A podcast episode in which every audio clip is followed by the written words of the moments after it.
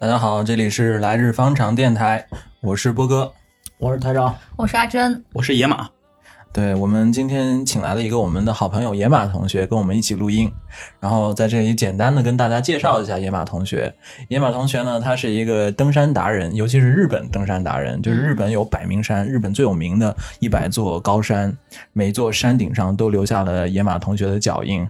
但是我们今天请野马同学来呢，并不是让野马教我们怎么在日本爬山，这个我们以后还有机会，还是很希望请这个野马同学再来跟我们聊的。我们这一期的话题呢，是想讲一百年以前的关东大震灾。看头大震赛，对，这个是发生在一九二三年的一个，当时是呃规模，然后是包括这个呃影响啊，都是匹匹敌于这个三幺幺震灾的这样一个世界级的。带来非常大大的一个伤亡情况的一个，甚至我们联系以后的历史可以讲到吧，这个一九二三年的震灾在精神面带来的影响可能要超过三幺幺，它是深刻影响日本近代历史的一场地震。然后我们今天请野马同学来跟我们一起聊天呢，也是因为野马同学当时是亲身经历过这个三幺幺地震，他当时就在日本，所以我们今天可以把这两两场，就包括我们啊十年前的三幺幺，再包括我们一百年前的这个关东地震，我们放在一起跟大家做一个介绍，然后可以呃让大家可以看出来这一百年间这个日本有多大程度上这个做到了改善，又有哪些啊其实过了一百多年还是没太变化的。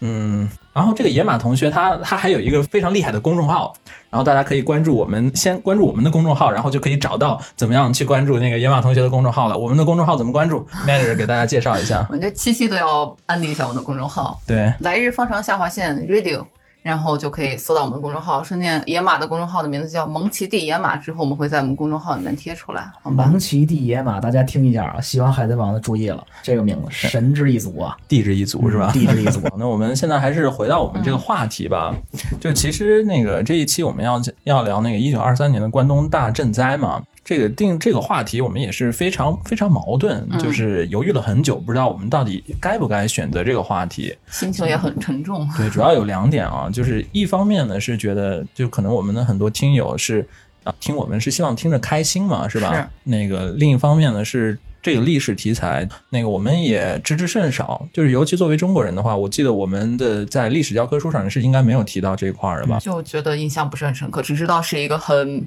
很大的影响力很大的一个地震，但是之后的事件呀之之类的，我们就完全没有了解。对，所以说我们也不是很有信心能把这一个题材把握的特别好。嗯，但是我们又觉得聊这个东西是非常有必要的，嗯是从几个方面来讲吧。就可能第一个方面来讲的话，它作为一个是一个灾灾难，又是这样一个历史事件，它就相当于一个一个伤疤一样。就是说，那个伤疤它看在那里，那我们有伤疤，那我们就能想起来当时的疼痛嘛。那我们能想起来当时疼疼痛的话，我们就可以尽量去避免再重复啊过去的错误。嗯，所以说这个为了这个给全人类的伤疤不要不要被分化，所以说我们觉得做这样一期节目还是很有必要的。然后第二点呢，我是觉得就是在现在的这个社会环境下啊，聊这个事情又有特别的就很现实的意义。就现在这个新冠的情况下嘛，然后新冠其实也是一种一种自然灾害，嗯，也是一种这样啊，人类 人类跟病毒之间做一个啊这样一个抗争的这样一个情况。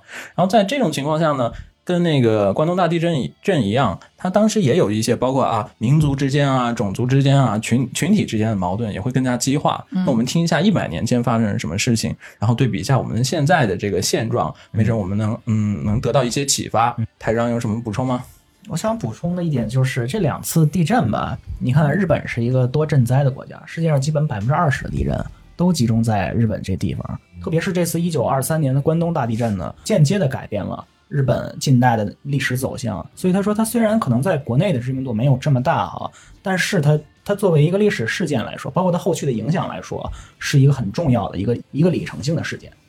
大神呢？那我就觉得这种自然灾害，客观上的东西很难去避免，但是一些主观上的，我们能提前做好预警的，提前做好防备的，不要在这种自然灾害的基础之上，更有一些人为的灾害的影响，我们还是能可以从中吸取到一些教训的。其实我们三个昨天还去看了一个演唱会，就那个就是 Otoka t s u r a y o 背上千狗，对那个银次郎郎的故事里面的演演他妹妹 Sakura 的那个嗯他的一个演唱会，它里面有一首歌，我觉得歌词还挺适合我们今天这这个主题的。那里面歌词就说啊，过去的人逝去了，但是留下了我们。然后历史呢，它也过去的历史也逝去了，但是留下了今天。我就是希望这一期的节目，就是大家就是希望还是能有这样一个精神吧，就是向前看的一个精神。嗯就我们这这期里面可能会有一些比较惨痛的这些回忆，嗯，然后我想在这里面先跟大家说明一点的是呢，我不想在这期节目里面特别针对某一个族群，因为这些都已经过去了，我们还是要向前看，嗯啊，怎么样能把我们的未来大家能能过得更好、更和平？那我们下一个阶段呢，先跟大家介绍一下当时这个关东大地震它具体是一个怎样的情况，那个自然灾害本身是是怎么发生的，带来了哪些受害。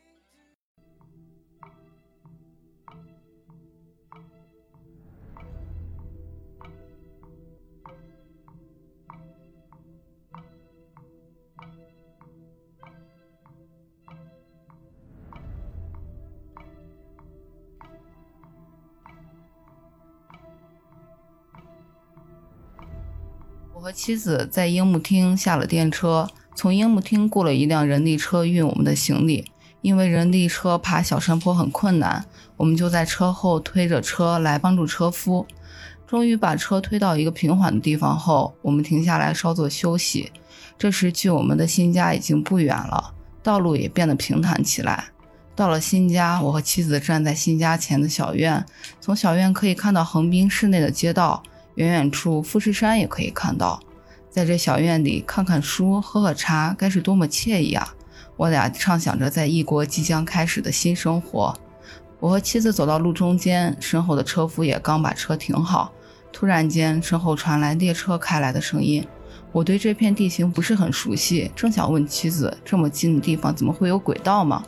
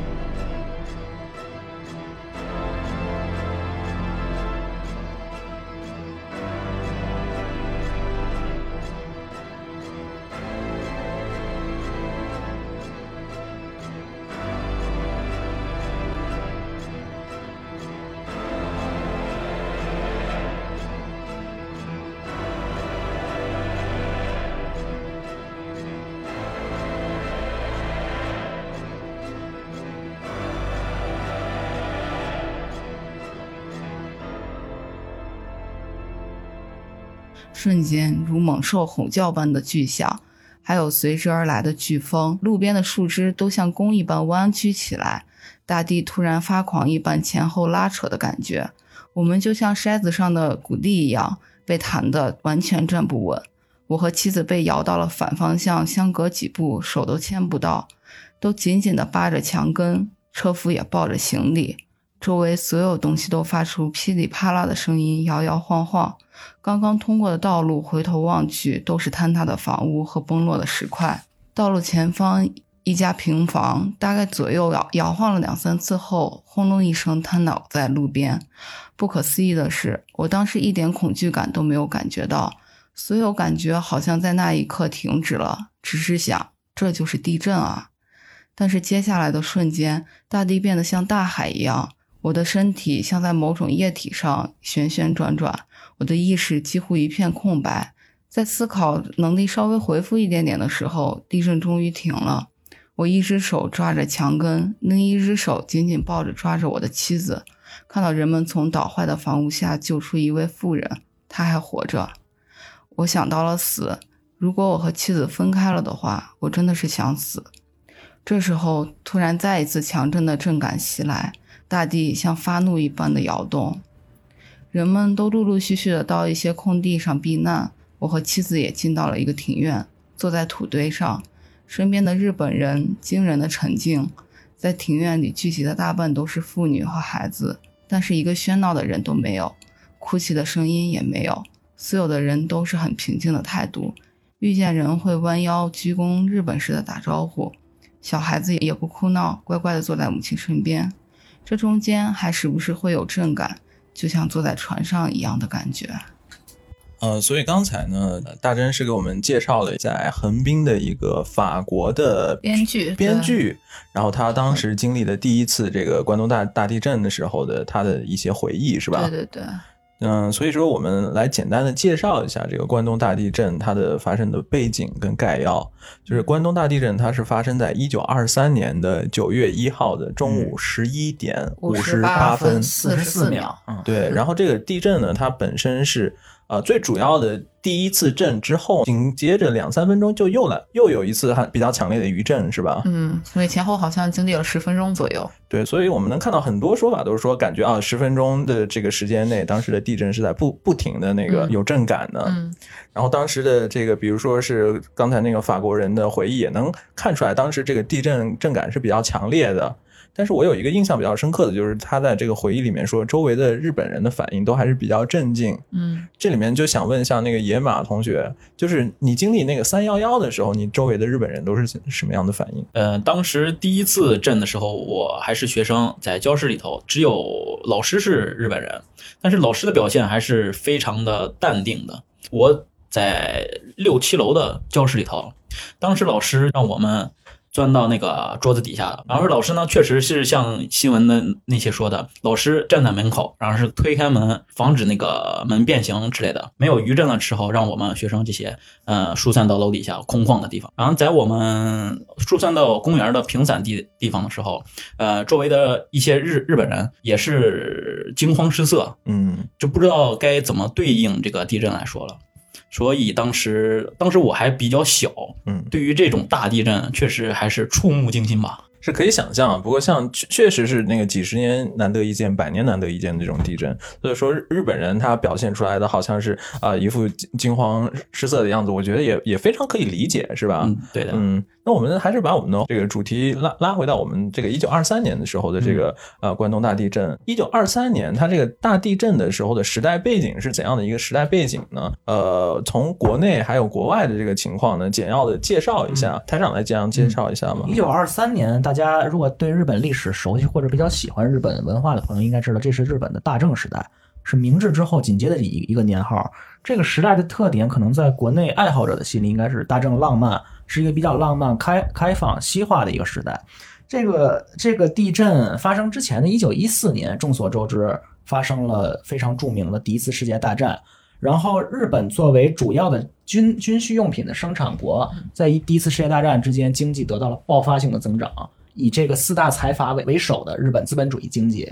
进入了第一个增长期。然后一九一八年之后呢，第一次世界大战结束了。随之而来就是日本国内的军需产对外需求的产业，它就产生了凋敝的现象。然后国内的资本呢，大多又集中在这个大资本家、大地主或者财阀手里，所以造成了这个精英阶级和一般老百姓之间的差距，他们的收入差距，包括他们的掌握的社会资本的数量的的差距在不断的扩大，贫富差距，贫富差距在不断的扩大。这是一九一四年到一九二三年这段时间的。一个主要的一个时代背景，还有在这一段时间之内，大大家看一下国际范围内的发生了什么事情呢？俄罗斯帝国、沙俄帝国正在处于最后崩溃的一个阶段，新兴的社会主义思想以星星之火之势，在俄国这片大地上正在燃烧的过程中。这是关东大地震在它发生之前的近十年以来的这个这个背景。嗯，所以我们如果把这个时间的范围稍微拉长一点的话，当时是属于明治维新成功之后，日本人的自民族自信心空前的高涨爆棚的时候，这个日本人他们当时是有一种对外膨膨胀，然后扩张的这样的一种整个整个民族的氛围吧。补充一下吧，因为明治维新之后，日本经过日俄战争，这是他的国力第一次对外扩张的成果，然后整个国家也正在处于不断的，也可以说盲目的西化的一个过程，是这样。然后国内也充满了这种因为高速的经济发展带来的拜金主义这样的思潮。嗯，可以想象，就是本来它是一个江户的这样一个农业国，嗯经历短暂的一个明治维新的巨大成功之后，嗯这个社会上一般民众心这种心目中价值观的这种混乱啊，嗯是非常可以想象的。所以可以想象，在当时的这个大正时代的，就是各种各样的思想观点在这个市面上对鱼龙混杂。嗯然后另外一点呢，就是我们也讲到这个沙俄战争之后，给日本带来一个其中很大的影响是什么？是日本本通过沙俄战争之后，它可以吞并了这个韩国。嗯，在一九一零年，它对韩国完成了它的这个殖民统治嘛日。韩合并嘛。对，在这这一点其实跟我们讲的这个关东大地震有非常紧密的联系，嗯因为我们讲关东大地震，它不只是一场天灾，它还是一个人祸嘛。嗯至于具体它跟人祸的关系是怎么样的，我们再等一下呢，会给大家介绍的更清楚一点。嗯那我们还是再讲回来，就是在这样一个历史背景下，嗯啊，关东大地震发生了。它是在正中午的时候，嗯地理的这个震源发生所在地呢是在相模湾。嗯相模湾在哪里？拿关东来说，一般是指包括东京在中间，然后在它的西边的话呢是有神奈川，然后在它的东边呢是有啊千叶还有埼玉嘛，嗯然后在千叶、埼玉、东京中间啊包围着一个海湾是东京湾，嗯是一个相对比较内部的一个港湾。嗯嗯然后在这个横奈川呢，它包围着一个海湾呢，就是这个相模湾嗯。相模湾呢是一个地下运动比较频繁的一个海湾，嗯所以说我们知道很多的温泉圣地啊，都是沿着这个相模湾就比如说我们有热海，然后我们有一小田园，啊香根算不算？香根也是对的，所以说这是震灾发生时候的地理位置。所以说震灾发生了以后，最首先受到最重要影响的，其实就是包括因为横滨它是在那个神奈川嘛，嗯就是以横滨为首的这些呃海岸线附近，海岸线附近的这些城市，嗯然后包括东京呢，也受到了很大的影响。嗯然后具体这个光地震造成的影响有哪些呢？就比如说啊，当时的日本是什么情况？就是日本当时已经有火车，已经比较发达了，嗯然后已已经是一个非常日常的交通工具。然后当时呢，在这个小田园的火车会遇见什么样的情况？就是包括火车、铁轨、车站在内，整体然后都是整体上坠落到海底去，呃，会出现这样的一种情况。嗯然后呢，日本当时东京市内的受灾情况又是怎样的呢？东京市内当时主要还是这些木质结构的房屋，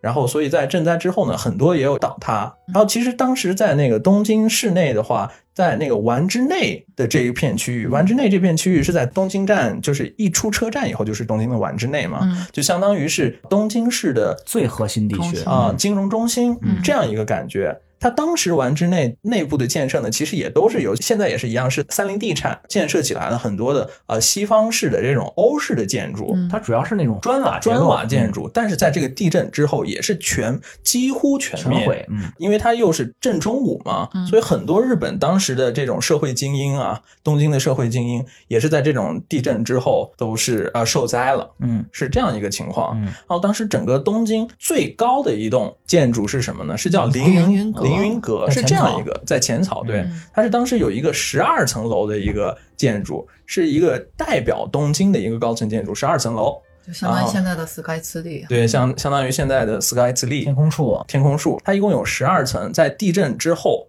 它的八层以上的建筑都是已经坠落了。崩崩溃，对。而且还是倾斜的状态吧。嗯。对，而且它那个凌云阁以后，后来是发现就是它已经修复不可能，对它唯一的处理办法就是还是把它给爆破掉了。嗯所以说这是这个地震本身已经给关东整个地区造成了非常大、非常严重的影响。但是关东最后受最大影响的是因为它的火灾呀。嗯，对，其实地震本身嗯并没有给当时的东京整个关东圈带来最沉重的打击，击。最沉重的打击呢是火灾带来的。嗯因为你想想啊，嗯十一点五十八分四十四秒，嗯正午时间，这个时间是一般老百姓饮食店做饭的时候，这个时候是大家都在用煤气的时候。以当时的基础设施建设来说，对于这种煤煤气管道的保护，应该是没有那么强的。所以你经过这些强烈的冲击之后，你的瓦斯管道的破裂情况是可以想象的。当时在整个关东大地震之后呢，就整个东京市的百分之四十是吧？嗯。我记得是百分之四43%十嗯。都已经给就是烧成了一片狼灰灰灰烬。嗯。然后，但是受灾程度更加严重的是横滨市横滨嗯，横滨市百分之八十的房屋都已经被烧成了灰烬，可以想一下是多么巨大的一场火灾。其实其实加剧这个灾难的主要原因是那天是一个风力，是个风非常强的一天，有南风，有南风，所以是它火大到一个什么程度呢？当时的这个通讯啊还没有那么发达，整个东京受到了地震之后啊，包括既有的那些电报、这些通信设施啊，都是没办法正常工作。日本的地方啊，他们知道首都附近发生了地震，但是他们不知道具体情况是什么样，所以。第二天，那个在地方出现了很多报纸的头条，他们是写富士山爆发了。富士山爆发了以后，呃，包括神奈川也好，包括东京也好，都因为这个火山爆发引起了一个地震。他们为什么会有这样的一种认识，这样的一种谣言呢？就是因为当时的火灾的情况实在是太过于超出了一般人能想象的范围。地方人们可能能看见那个这个方向啊，就是富士山的方向啊，能看见呃团团火焰啊，包括一些烟雾啊，他们还就以为是富士山爆发了。嗯所以能想象当时这个火灾到底是一个什么样的情况。嗯然后火灾出现以后呢，跟我们的想象不一样，整个东京啊，它全部都是木质结构的这个房屋，嗯火灾它是会像传染病一样，它是会传染的，它是你想随着。有句话叫“星星之火可以燎原”嘛？对你想想，再再加上强劲的风力，就是我们平时很很少能想象，但是我们比如说读这个关东大地震的时候，它有很多时候都会出现的一个词语叫做火粉，嗯什么是火粉呢？着了火的这些灰烬啊，随着风到处乱飞，然后飞到哪儿就会引燃下一个地方。嗯那我们可以想象，当时在整个东京是一个怎样的场景？四面八方都是不停的、不停的在在烧起来了，这样的一个情况。嗯啊，当时的人们的避难都是去哪些地方呢？都是去挑那些啊，感觉火灾不会影响到这里。感觉这里面不会起火，这种地方才会安全。所以他们去避难的地方，其实是我们现在在东京依然非常熟悉的一些地方。比较有代表的呢，就有浅草的那个浅草寺，还有各种公园，就比如说是上野公园。嗯上野公园当时是避难了，好像有四五十万人吧。嗯可以想象一下，当时是一个非常拥挤的一个情况。嗯然后还有就是包括皇居之前的广场，嗯还有包括西八扣园、嗯那个芝公公园园，都是我们现在都还非常熟悉的，呃，代表东京的这些啊、这些公园、这些广场。嗯但是他们在灾难发生的时候呢，就给大家提供了一个这样能够啊、避难避难的场所。嗯，就是我们现在可能去，比如说上野公园，很难想象。你下次去上野公园，您可以想象一下，一百年前，当时挤得乌泱泱的人，然后四面八方都已经着火了，他们都是来寻找一个啊、避身的角落，是这样的一个。嗯给大家举一个比较生动的印象啊，嗯西乡那个上野公园有有一尊铜像，西乡隆盛牵着的狗的那那个铜像，嗯那铜像在赈灾的时候上面贴满了寻人启事，嗯就是大家都在灾民都在找，在这个灾难发生过程中失去了很多亲属，那个地方已经成为了一个寻人启事的一个地标性的建筑。这地方现在已经变成了一个一个大众休息的地方，有很多的那种艺人或者艺术家、街头艺术家，他会在那边。你很难想象一百年前是这个情况。说起来，上野公园就是当时的灾民啊，家也被烧毁了，他们住在哪儿？其实就是在这种地方。嗯上野公园里面，它当时就是政府建建立起来了很多的临时的住宅。所谓临时住宅，也就是拿啊、呃什么木板啊这种东西啊、搭建起来的临时的住宅。当时有很多人，十万人以上是在上野野公园度过了几年的时光。嗯，是很难想象吧？几年啊，几年，嗯对真的。对，所以说咱们但这个我觉得都是他们避难后期了。他们最初避难的时候，其实没有想到是会引发火灾的。嗯他们最开始只是想着可能会来大海啸呀之类的。当时是出现了各种各样的谣言嘛，就有的人，很多人出于各种各样的目的，就比如说是有一些人就会在那个电线杆上贴说几点几分大地震还会再次来。或者几点几分会出现大的海啸，那可能是在当时的那种呃一个大的灾难之后的社会混乱的情况下，就会出现这样的情况。嗯。但是我们刚才也讲了，就是说是关东大地震啊，然后它带来的最严重的灾难、最严重的被害是通过火灾造成的。嗯。然后这个其中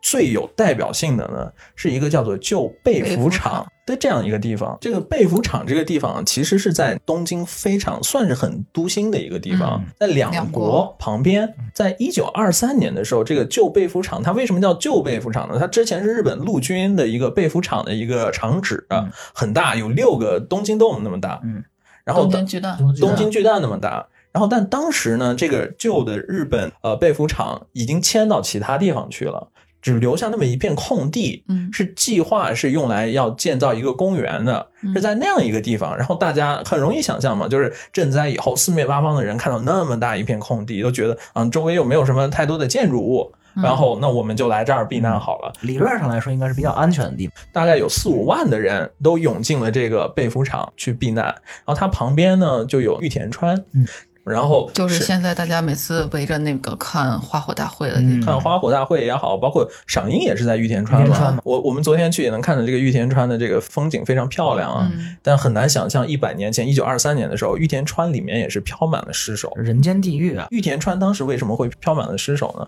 是因为到处都是火灾，大家着火了以后逃去哪？旁边有河就跳进河里面，跳进河里面又发现什么情况？就会溺水嘛。嗯溺水的时候，然后又那么多人，一个人溺水了以后，他就会抓着旁边的人，所以就成群结队的、成群结队的这种溺水的尸体就漂浮在这个玉田川上。跟你这个有一个比较类似的一个情况啊，那个日本桥那个位置，那个桥梁的位置啊，对面是野村证券的本社。嗯当时发生灾害的时候，也有很多的灾民为了去避难嘛，就跑到日本桥上面。当时也是像你说的这样，火粉、嗯火焰不断在天空上飞舞，燃烧到了这些灾民的行李上，然后这个火势就一发不可收拾，有很多人跳到河里，有直接被烧死的，也有被卷到天空，也有被淹死的，真是就不计其数的死伤，其实真的就是人间地狱般的景象。而且这个本来这个包括河流也好，嗯包括桥也好，它是有这个隔断火灾蔓延的这个功效的，嗯本来应该有这个功效，嗯但是当时就没能做到通过河流跟这个桥梁。隔断火灾，这为什么呢？有两个原因。第一个原因是当时的桥很多是木结构跟钢结构混合的嗯，它遇到火以后，它还是会燃烧。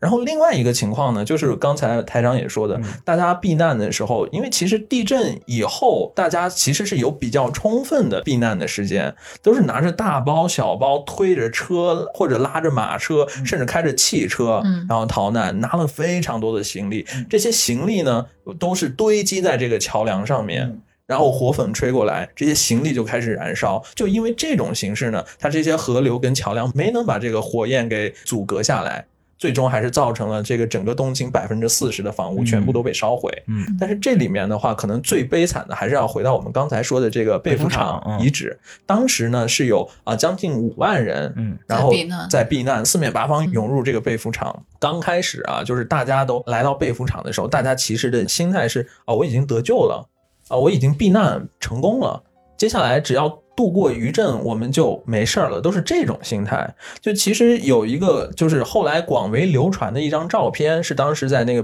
被服厂这些难民他们拍的一张照片。我们可以看到那些照片上很拥挤，非常拥挤，挤得密密麻麻的都是人，推行李都是他们的行李，但他们的表情呢都是比较平静的。嗯我们昨天去看的灾后的那个博物馆嘛，嗯他们后来这张照片被人为的在远方加入了一些火焰啊、一些烟雾的图像。嗯，就是因为对当时的人来说，他们觉得不可思议，你这个地方一下子发生了那么惨烈的灾害，为什么当时拍出来的照片每个人的脸表情都是平静的？这是一个不可思议的事情。当时在那片地方就是烧死了三万八千多人。烧死就是几乎是一瞬间，嗯烧死了三万八千人。就他最后惨到什么程度呢？东京市政府来清点情况的时候，他分不出这个尸体是男是女。呃，确确实就是说起来稍微有点恶心啊。嗯有一些这个幸存者后来写的体验，就是当时那种情况，就是人挤人，人堆人，像是人压人人压人那种情况。嗯然后你要是在最外面的话呢，你肯定会被烧死；嗯你要是在最底下的话呢，你肯定会被压死。嗯你在中间的那些人才有可能说是呃幸存下来。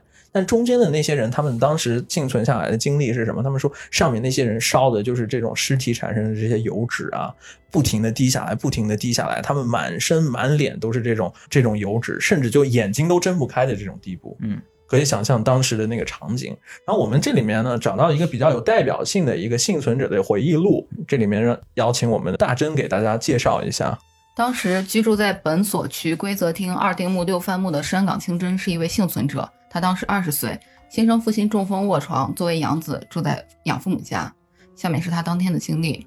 那天九月一日，可能是在本所区吧，从早上开始下了大雨，十点左右才停，继续着残暑的闷热。我呢喜欢泡澡汤，那天也是早上从钱汤回来后，喝了口养母给我泡的茶。养父说：“今天这一点风都没有，真是热啊。”快到中午时，养母准备了午饭。我坐在饭桌前，面前摆着一碗鸡蛋羹。我和养父母还有六岁的外甥一起要下筷子时，庭院里养的鸡呀、狗呀、猫呀互相追逐，发出尖锐的鸣叫声。刚望向庭院，咚咚，家里开始前后剧烈摇晃，架子上所有东西都掉下来，饭桌上的食器也飞得到处都是。我想抱紧柱梁的时候，年迈的养父母和外甥抓着我的脚。我好不容易把他们也拽到柱梁的地方，可是这可怕剧烈的摇晃，晃得我们根本站不住。养父母苍白的脸问我：“轻可怎么办呀？”马上就会停的。虽然我这么回答，但是却害怕的身体都在发抖。稍微震动减弱的时候，我回到了不远处自己生父家。卧床的父亲对我说：“轻，我这么死也没事，奶奶就拜托你了。”我鼓励着父亲把他背了出来。路边的二层房屋都坍塌的跟平房一样。冲到马路上的人们都面色苍白，毫无血气。他们都在说，大地震后海啸很可能就会来。去那个被服厂的遗地避难的话，是不是比较好？大家都说是的，是的。已经有人开始早早带着行李去那片空地上占个好位置避难了。于是我背着父亲，拿着一些榻榻米，也去了被服厂。我占了两家的地方，把父亲平躺到那空空地上，大概每一户都能取将近十片榻榻米的地方放行李。我对父亲说：“这样地震来也不怕了。”我怕父亲晒在太阳下太热，还拿了些木板给他遮着太阳。那之后，我又带着养父母和外甥，拖着行李来到这里。我为了取行李，往返在家和被服厂来来回回很多次。这时避难的人越来越多，进入被服厂的人有往南的，也有拉着小车让妻子后面推着往北走的人，有从正门进来的，也有从邮局方向进来的人。这大概是下午一点半到两点的时候。我身边的人都在担心海啸袭来该怎么办，完全没有想过会被火焰包围。我也在不停地运着行李。父亲说：“去把祖传的钱箱拿来。”于是我又一次走出正门，但是大道上已经挤满了带着行李的人，费了很大劲我才穿过他们，抱着重重的钱箱，心里想：这是最后一次运行李了。我把钱箱放在父亲身边时，听到轰轰的恐怖的声音，抬头看去，发现。从东南两国车站的方向，乌黑的云像张着双臂一样逼近，心想这是什么呀？突然一阵大风吹进来，心里一种不好的预感。那时养父母站在西面，面向我，那是我看见养母最后的样子。那之后，我感觉自己的身体好像悬浮在空中，大概两米左右的地方，又立马被摔落下来。幸好落在棉布一样的东西上，才没有骨折。这是最初的旋风，还有很很多人被卷到更高的地方。我立马拿起棉布包着头，钻到附近一个竹席下面，环视四周，人们也都蹲了下来。大风还是很巨大，这时周围突然亮了起来，就像给瓦斯点火一样，行李一时间都着起了火，同时他们又被旋风卷起，掉落在人群中，悲鸣声此起彼伏，人们接连倒下，我也变得呼吸困难，但是发现挨着地面能呼吸顺畅一些，于是我在火焰之间逃窜，呼吸困难时就趴在地下吸一口空气。这时候已经有了一些去世的人，他们的衣服也着起了火。后面的火势好像变得更强，大叫的人群向我逼近，大概有上千人，人挤人的发了疯一样的跑来。我知道如果被踩了就必死无疑，于是趴在地上吸一口空气就跑了起来。身边有一对三十岁左右的夫妻带着孩子也在跑，那个孩子好像被什么绊倒了。那位母亲想去抱起孩子，停了下来，然而丈夫硬生生的拽着妻子把孩子扔下了。孩子一定会被后面的那群人踩踏，但是如果母亲蹲下来抱孩子，也一定会被推倒。哪一个都是很恐怖的画面。我边跑边看着前方，已经是一片尸体的山，所有行李也燃烧起来。如果不能跨过这些，肯定会被后面的人群挤倒。可以看到很多人都在攀越尸山，有一些人被绊倒，被后来的人压在下面。我仔细一看，会被绊倒的人都是踩到了尸体的腿或者手臂上。因为弯曲而被绊倒，所以我只是踩着倒着的人的胸口和后背，才终于攀越了石山。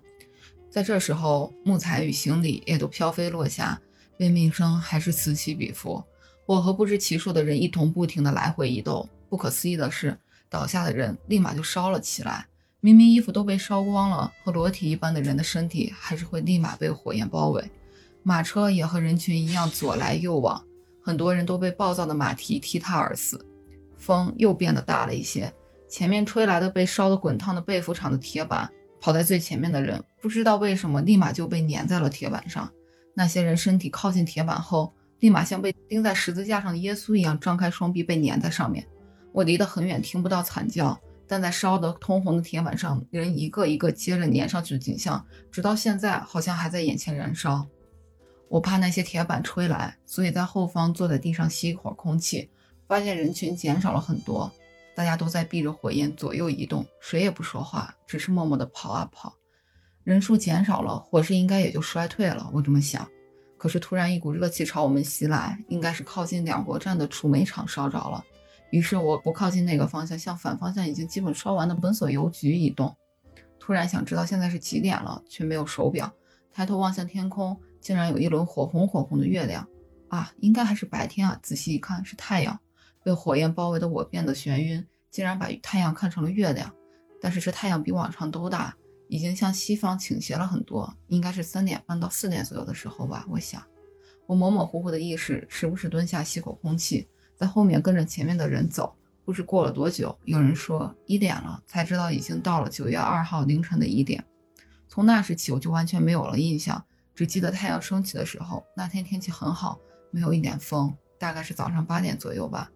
远处看到有个像工人一样的人拿着衣服抱着冰，给倒下的人嘴里含着。我从那个人手里要了块冰，整个身体像被重石压着一样不能动弹。那时我觉得自己一定是死了，只是错觉还活着。是非常精彩的一个很有代表性的一个这个被服厂遗址，然后幸存者的一个回忆吧。嗯，接下来的故事我可以给大家简单的说一下，他后来又是怎样幸存，他又经历了什么。嗯，他在这之后呢，他又回到那个被服厂去找他自己的亲人，因为他的呃生父还有包括他的养父母。应该都还在那里，对，还有外甥，他去找他们，但是他只找到了他的生父，他也不不能确定是他的生父，他看见了一具烧焦的尸体，然后但是是在他跟他生父离别的位置，所以他觉得那个应该是他的生父，而且是平躺着，因为因为他生父是，他当时专门把他。生父平躺在那片土地上，对，是瘫痪的嘛。然后他在那个被服厂，他还遇到一个老奶奶。那老奶奶呢，她也是挤在一群尸体中间嘛，但是她还有一一丝气息。然后她手里面好像拿着十日元吧，还是多少钱？对这个幸存者说：“他说，你能不能把我给背回家呀？把我给背回家，这个钱就给你了。”幸存的这个人呢，因为他已经就是基本上可能烧的没有办法再救治了，所以。而且其实这个回忆里面，他们也写自己受了什么伤，但其实他自己的伤烧伤也是非常严重的。他当时跟这个老奶奶说：“老奶奶，你把你的钱收好，小心被坏人拿走了。你的家人不久就会来找你了。”他自己然后出去又寻找一圈，然后觉得没什么线索。等他第二次再回到这个被服厂的时候，看见那个老奶奶已经咽气了，那那个老奶奶手里的钱也不知道被谁给拿走了。那当时呢，他说他也亲眼看见了，在这个被服厂经历了这场这样一场灾难之后呢，是有后来有不少人，然后进到这里面去找这些啊受害者他们的，因为他们都是把自己全家的财产都带到这个被服厂了嘛，他们就去搜刮啊有没有一些还有价值的东西，甚至有一些人是在尸体上去找什么什么手表啊、宝石啊、金牙啊这些东西，这些都是当时确实客观发生的现象。刚才这个经历啊。觉得是有一个有一个关键词，是一个旋风嘛？嗯，是当时产生的一种现象。其实这个可能也是被服厂为什么会有这么大的这个受灾的一个原因。然后，尤其是火灾之后，你旁边有河流的情况下，就容易在上升的气流旁边，然后容易产生这种旋风，有点像龙卷风的。对，它当时是就是在我我们刚才也讲了，这个被服厂它附近有什么？有那个玉田川。然后当时说是在玉田川上面的时候，这个旋风啊形成了几米高啊，里面人也好，然后这个行李也好，全部都在那个旋风里面。旋风形成了以后呢？就吹到这个被服厂里面，所以我们能听到他这个经历里面都发生了什么，就是他被这个旋风给吹起来，然后又重重的摔在地下，然后这个旋风里面可能还裹挟着很多，就是啊，我们刚才也说的火点也好，嗯啊，各种引火源也好，它会一下子让它周围的所有的东西一下子就被火焰给点燃，所以才为什么会出现了一个在同一个地方发生啊接近四万的这种烧死的这样的一个情况，非常惨烈的。嗯那我还听到一个关键词是大真他有后来说是有人被那个铁板烧烧的通红的铁板给粘住给烫死，一个很惨烈的嗯情况。就是那为什么会有铁板呢？当时的那个这东京的流行的住宅啊，他们那个屋顶啊都是拿那种铁板镀锌的那种铁板做的。它在那个地震火灾之后，然后当时我们也说过，那天刮很大的南风，嗯然后这些烧的通红的这些铁板啊，就到处乱飞，是非常的危险。其实我还看到另外一个幸存者的他的一个回忆，他是叫做小仓正男，嗯然后他那天呢是去浅草跟他的朋友去看电影，嗯看着看着电影呢，结果地震就发生了。发生了以后是出现一个什么情况呢？当时的电影院都是就像我们现在剧院一样，是有两三层的嘛。地震发生以后，他就说他坐在那个地方，突然感觉他原地也晃起来，然后看着从天上有什么东西掉下来，黑色的东西，然后仔细一看是二层的那些人啊，就掉到一层来了。然后他知道是发生地震，就跟他那个朋友出来逃嘛。嗯。然后他逃出来以后，他是在浅草看电影，他就亲眼看见我们刚才说的那个凌云阁，嗯，渐渐的倾斜，然后突然就从八层以上的地方，然后就开始倒塌就倒塌。啊。然后他是亲眼看到的这一个，嗯。他旁边有跟跟他的好朋友，那两个人呢都是只有十四五岁，嗯，当时是十四五岁的这些，就是上完了小学毕业以后就可以工作的。他当时是这个精工手表厂的一个工人。嗯。当时那那天呢，他是正好休息，所以去跟他这个朋友去看电影嘛。嗯他去跟他那个朋友看电影，两个人都是一起逃的。他们看到那个凌云阁倒塌以后呢，就觉得潜逃也很危险，他们决定去避难。想去哪儿呢？去的也是这个被服厂的这个遗址。然后他跟他这个朋友一起走的时候啊，嗯握紧他那个朋友的手，走着走着，他叫了他朋友一声以后，一回头发现那个他那个朋友的头不见了，消失了。嗯，知道是怎么回事吗？被铁板对撞撞到是吗？就是有那种、哎那种风刮来的那种铁板吹过了以后，他那个朋友的头就消失了。那，他那个手还一直握着，手还紧紧的握着、哎握着他这个这这个小仓正男的手。这。太可怕了，这个。这为了逃难，还得就是很困难的掰掰开开他的这个嗯手。这个烧热的这个铁板啊，我们昨天去那个博物馆里面其实有见到，对就是看起来你觉得不像是铁板，就像是树枝上的一层衣服。对，有点像挂了一个风衣薄薄的，，它就是，但它其实就是烧红、烧红、烧化了一个所以铁。就是因为它也很薄，就很嗯锋利，是吧？嗯，说起来的话，我们昨天其实是去了这个被服厂的遗址。它现在呢，当时被服厂我们说了很很大的一块空地，有六个东京巨蛋那么大。嗯然后它其中呢，大概有三分之一左右的面积，现在是改造成了一个公园，叫做横冈公园。横冈公园呢，然后它里面是不只是有当时，因为当时就是在那个地方烧死的人有接近四万嘛，嗯接近四万，在当时的情况下是不可能再去运到其他地方火化的，所以说当时他们的尸那四万人的尸首是原地火化。然后原地火化，包括这四万人的尸首，包括还有后来我们都知道东京又经历了大空袭嘛，嗯空袭的时候还有十万人的啊、呃这个骨灰，哎呀全部都是放在这个横纲公园，它里面有一个纳骨堂，东京都卫灵堂，东京都卫灵堂。哎呀，大真，当时你去这个东京都都卫灵堂，你是有什么感想？就昨天天气也很好，我和波哥中午也是中午十二点左右的时候去的。就那个公园，现在真的是一个公园的感觉，就是树木也很茂盛，绿意盎然，还有一片花园，就真的是很难想象，在一百年前，就是在那一片同样的土地上会发生那样子的惨烈的事情，就是很难过。进去了以后就很难过，就很安静那片那片公园，然后还有中午萨拉蒂芒，然后在休息，旁边还有小学校，就你能听见有孩子玩耍的声音，一切都很很祥和的感觉，就真的是觉得这个时间一百年前、一百年后怎么这么不一样。就很难想象一百年前是人间地狱的一个地方啊。就真的是恍若隔世，嗯就尤其是我，我就记得我在那个纳古堂嘛，嗯然后我进去参观了一下，一出来，然后就能看见啊，外面阳光非常好，又有树又有草，非常漂亮，嗯旁边的学校还有能听见那个学生的欢声笑语，嗯就真的是感觉啊，真的是恍若隔世。但是我们要是没有这样一个地方来容纳这个城市的这个记忆的话，嗯我觉得它被完全被忘掉，也是一个很可怕的事情。嗯就是啊，那我们只是在欢声笑语里面的话，那我们又忘记这些啊这些牺牲的人，他们给我们的教训嘛，是吧？嗯而且我还有当时有一个另外的一个想法，就是就是因为当时他那个纳古堂里面呢，它是有十万的是东京大空袭的人的骨灰，然后嗯五万呢是当时的地震的时候的骨灰。地震的话是自然灾害，那空袭的话，这个完全其实是人类可以避免的事情嘛。所以我当时也会觉得这个也是挺讽刺的吧，也是希望同样的错误不要再次发生。嗯嗯，反正是这样一个想法吧。嗯这个当时在这个东京啊，还是有大正时期有很多啊名人嗯文豪，嗯，然后那个时候日本的文化界也是非常活跃的嘛。要不然让台长给我们介绍几个，就是当时这些名人他们在经历东京大震灾的时候的一些场景好了。嗯，OK，嗯这个东京大震灾的时候，其实不光是老百姓受到了灾害的影响，很多著名的人士也受到灾害影。你比如说著名的，可能对日本文学感兴趣的听众应该知道古奇润一郎这个名字，写出了很多情色呀，包括揭露人的欲望的一系一系列的小说。这个作家他当时发生关东大地震的时候，他不在东京，他坐在一辆前往箱根这个温泉圣地的这个巴士上面。哎呦，这也是受灾地啊！是，这也是受灾地。他他在他后年一九六零年代写的回忆录的时候，他就写到，当时我感觉这个剧烈的晃动结束之后，我脑袋里突然有两种想法。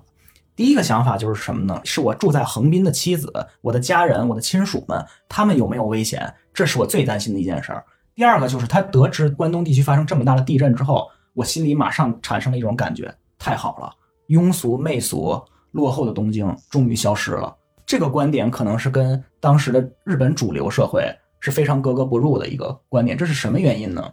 他在大正七年，也就是公元一九一八年的时候，嗯谷崎润一郎他骨子里是一个非常喜欢西方文化的人。嗯他在一九一八年的时候第一次出国，去的地方呢就是中国，他游历了北京、上海、天津、苏州、南京，特别是他他在当时的天津和上海的那个外国租界，大概生活了有两个月的时间。当他看到天津和那个上海的外国租界是如此的现代化、如此的先进的西方的街景之后，他心里产生了一种羡慕并混合着自卑的心情。他当时在想，这才是真正我向往的西式生活，而不是像东京这种盲从的、盲目的学西方表面的现象。所以在当时东京大地震发生的时候，他居然在心里在想到：太好了，这种媚俗的拜金的东京终于消失了。这是第一个人。第二个人呢，是他这个名字可能一咱们的听众不太熟悉啊，这个人叫北一辉，他是日本历史上非常著名的民族主义右翼思想的一个指导者。嗯，他其实也是有点很难评价啊，就好像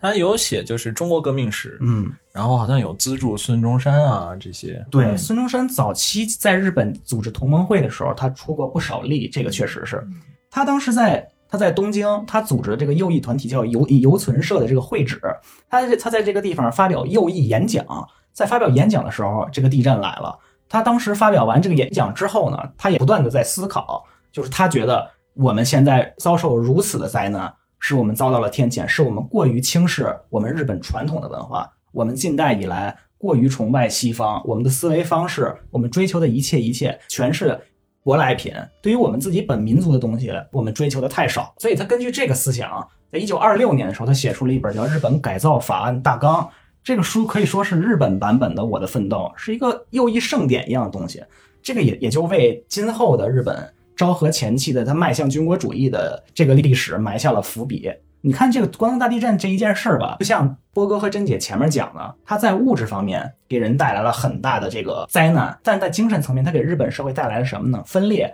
甚至是咱们刚才看到的处于精英阶层的，比如谷崎润一郎和北一辉这样的知识阶层的人次，他们的思想也都产生了分裂。这是我觉得关东大地震一言难尽的地方吧。台长的这个发言啊，嗯就突然让我想起来，我记得我好像是看到是一本书，它讲就是它虽然是写的是昭和史，嗯但是它的开头是从这个关东大地震写起的，就是从很多角度上面，我们也可以把这个关东大地震当做是日本这个，尤其是东京这个城市现代化的一个起点，嗯其实是可是可以这样看的。嗯，比如说刚才那个台长有讲，说是北一辉，他说这个自然灾害是一个天谴，嗯对，这其实并不是什么很新鲜的理论，相反，这个是一个啊、这个自古以来就说啊，有个灾难，这个是人们触犯了神灵、嗯啊。北一辉说的理由是不够尊重自己日本的文化，也当然，我觉得是我们拿科学的角度来看的话，这个是没有太大道理的。但是从另一个方面呢，其实我也听到过一些就是相似的评论、相似的批评，嗯是说什么呢？就是说当时这个大震的时候，这个关东地震的时候的东京人，嗯他们的防灾意识甚至还不如江户时期的东京人。没错没错，这是体现在哪些方面呢？这江户时期啊，他们还有这种规则，就是比如说啊，那个房屋房屋之间是要留出来一些空地，嗯这样防止火灾的蔓延。还有什么呢？就是有火灾发生、有灾难发生的时候，你带的行李的数量是有限制的。你尤其不可以把把你自己的行李啊堆在某个地方，堵住这个逃生的的这个路线路线。嗯但这些呢，这恰恰是关东大地震它它当时带来最大的这个呃受害的原因。嗯所以从这个角度讲呢，就是我们可以觉得它虽然是一个自然灾害，但这个自然灾害带来的各种各样的影响啊、它的这种受害的这种形式，嗯也其实是能反映出来每个时代每个时代的特点。嗯啊，大震时代这个时代，它有可能是一个啊金钱至上，嗯呃，人们的呃价值观念都比较混乱的一个时代，所以说也会相应的啊有这样一种结果。对，嗯刚才波哥在咱们这个节目开头你也介绍了，这个嗯时代是一个各种思潮嗯互相交融、非常混乱的时代。我刚才也说了一点，就是北一辉的这个以日本为中心的民族主义的观点思想。嗯其实这不光是他顶层的知识阶层有这个思想，明治维新以来，日本社会都浸透在一种自发的民族自豪感，以及对于外来民族的一种排斥的态度。这也和东京大地震之后发生的一系列排外运动有着不可分割的联系。所以说，我们都说这个关东大地震，它不只是一场天灾，它嗯更是一场人祸嘛。嗯它人祸的这侧面表现在哪里呢？嗯是表现在这个在关东大地震之后啊，嗯就是出现了一些针对少数族裔，主要是针对朝鲜人、韩国人的一些屠戮、一些暴行。是为什么会出现这种现象呢？然后我们在这个音乐之后跟大家介绍一下。嗯。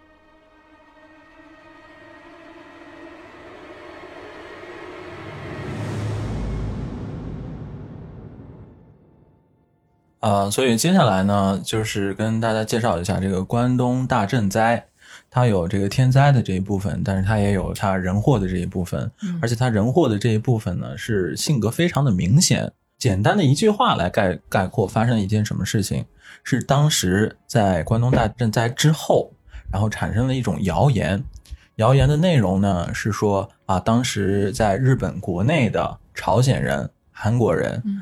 其实我们刚才也说过，在天灾那一部分，嗯，最大的那个受害是通过火灾这种形式带来的受害嘛。嗯啊，这个谣言的内容就是，其实很多火主要是这些朝鲜人、韩国人他们放的。嗯这些朝鲜人、韩国人，他们不止放火，他们还在各地杀人越货，在井里面投毒，嗯啊、总之很多很多这些就是看起来像是天灾的事情，其实是背后有朝鲜人。然后朝鲜人还要在各地啊、组织起来蜂拥而起，要什么攻占东京，有这一类的很多的谣言。在这种谣言的影响下呢，日本以东京为主要的区域，产生了一些针对朝鲜人、韩国人，其中其实也包括一些中国人的暴行。一共造成的牺牲者呢有很多种说法。然后日本官方的说法呢是二百多人的牺牲者，但这也是最最不可信的一个资料一种说法。一般来说，大家广泛比较接受的一种说法呢是说有两千两百多人的啊遇难者，差了十倍。差了十倍。那还有一种就是啊，它可能统计的方法是不同的。另外一些那个研究表明说是有可能受害者的人数其实在六千人左右。但是我觉得这个这个数字的正确性到底是多少呢？它确实是一个严严肃的问题。但是不可否认的是，就是有这样一件事情发生了。这是一个客观事实，对吧？对，所以我觉得，嗯，就比起这种天灾是人类完全没有那个能力去控制的，那这种人祸呢，这个发生是确实我觉得是非常不应该，然后尤其是在今后的历史上，我们尤其应该避免的。所以我想在这里面就讲一下事情是怎么一步一步变成这个样子的啊、在这里面呢，我我想提出就是三个三个问题吧，啊、就希望就是我自己也觉得是关于这这这个人祸部分非常重要的三个问题，就我们可以一一边思考这三个问题，然后一边对一边听这个这个事情是怎样一步一步啊演化演变的。第一个问题呢，就是为什么谣言可以产生这么大的能量？就是我们平时我们每天都要接触到无无数的谣言，无数的啊没有明确根据的各种信息情报，但是不是每一条谣言都是有害的？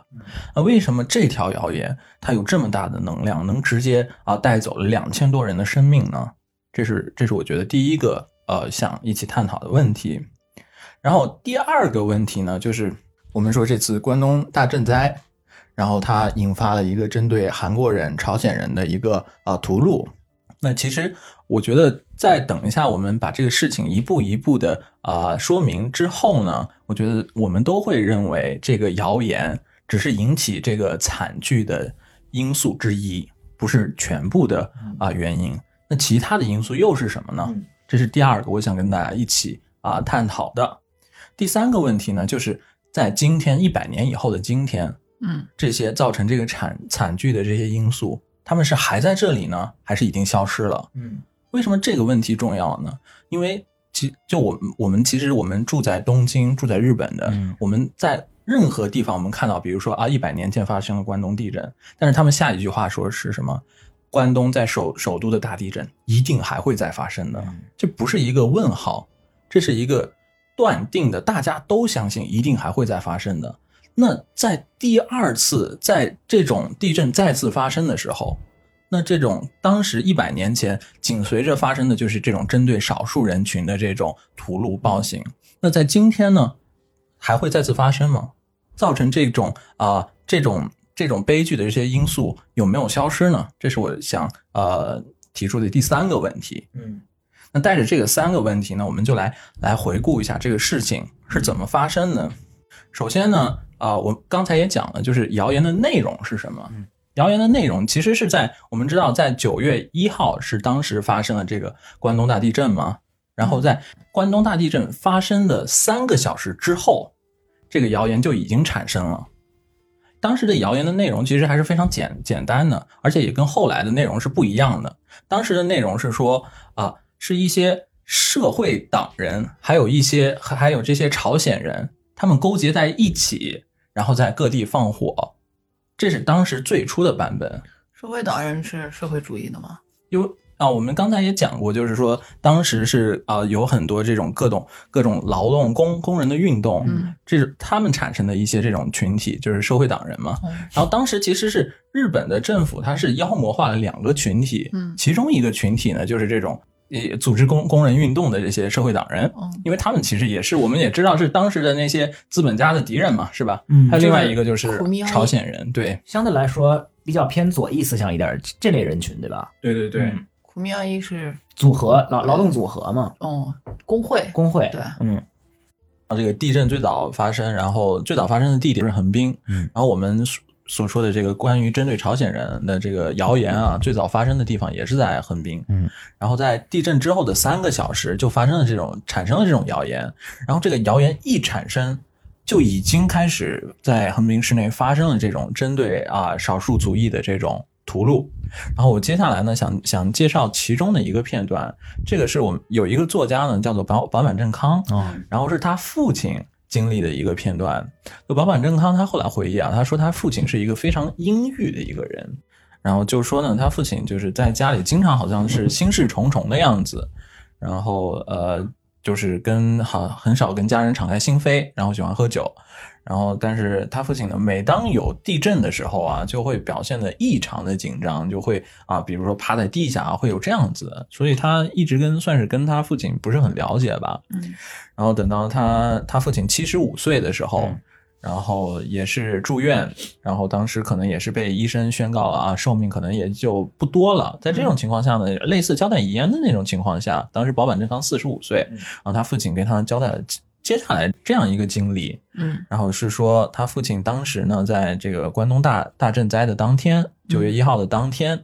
然后下午发生了地震，然后发生地震以后呢，他父亲就去啊、在在横滨嘛，然后找自己的爸爸。然后在这个半路上呢，在这个灾后的横横滨的路上，就看见那个地上趴了一个呃浑身是血的年轻人，然后就叫住他，问他可不可以给自己一点水喝。然后这个保坂正康的父亲呢，就去四周啊，就去找到了一点水，然后喂给这个年轻人。然后这个年轻人呢，就跟他道谢，说了一声谢谢。所以这个年轻人对其实是一个中国人。然后那个年年轻人还自我介绍，说是他姓王，然后对从上海来横滨。但是话还没说完呢，然后后面呢，这个保险正康的父亲啊，他就被后面的两个人，然后被拿木棒之类的东西打到了打打打到了他的脑袋上，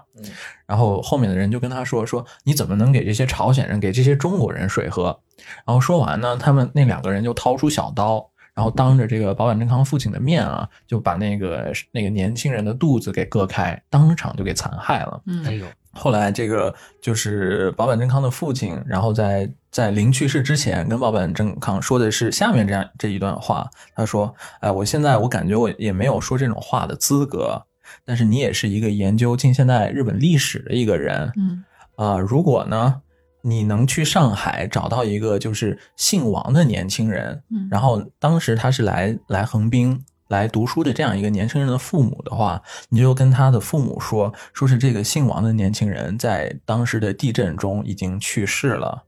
他父亲还说呢，说是从那儿以后呢，我是对横滨产生了一种恐惧，嗯我不愿意第二次再踏上这个横滨的的土地，而且我也我也是第一次知道的，原来人类是这样残忍的一种啊生物。所以说，这是一个小小的片段，在只是在那个地震发生当天，横滨出现的这样一个零星的这样这样一种事情。就是我现在特别难以想象啊，因为你横滨是明治维新以后日本最国际化的都市，外国人比例最高的城市了。就是在这种城市，居然会发现针对少数族群的，真是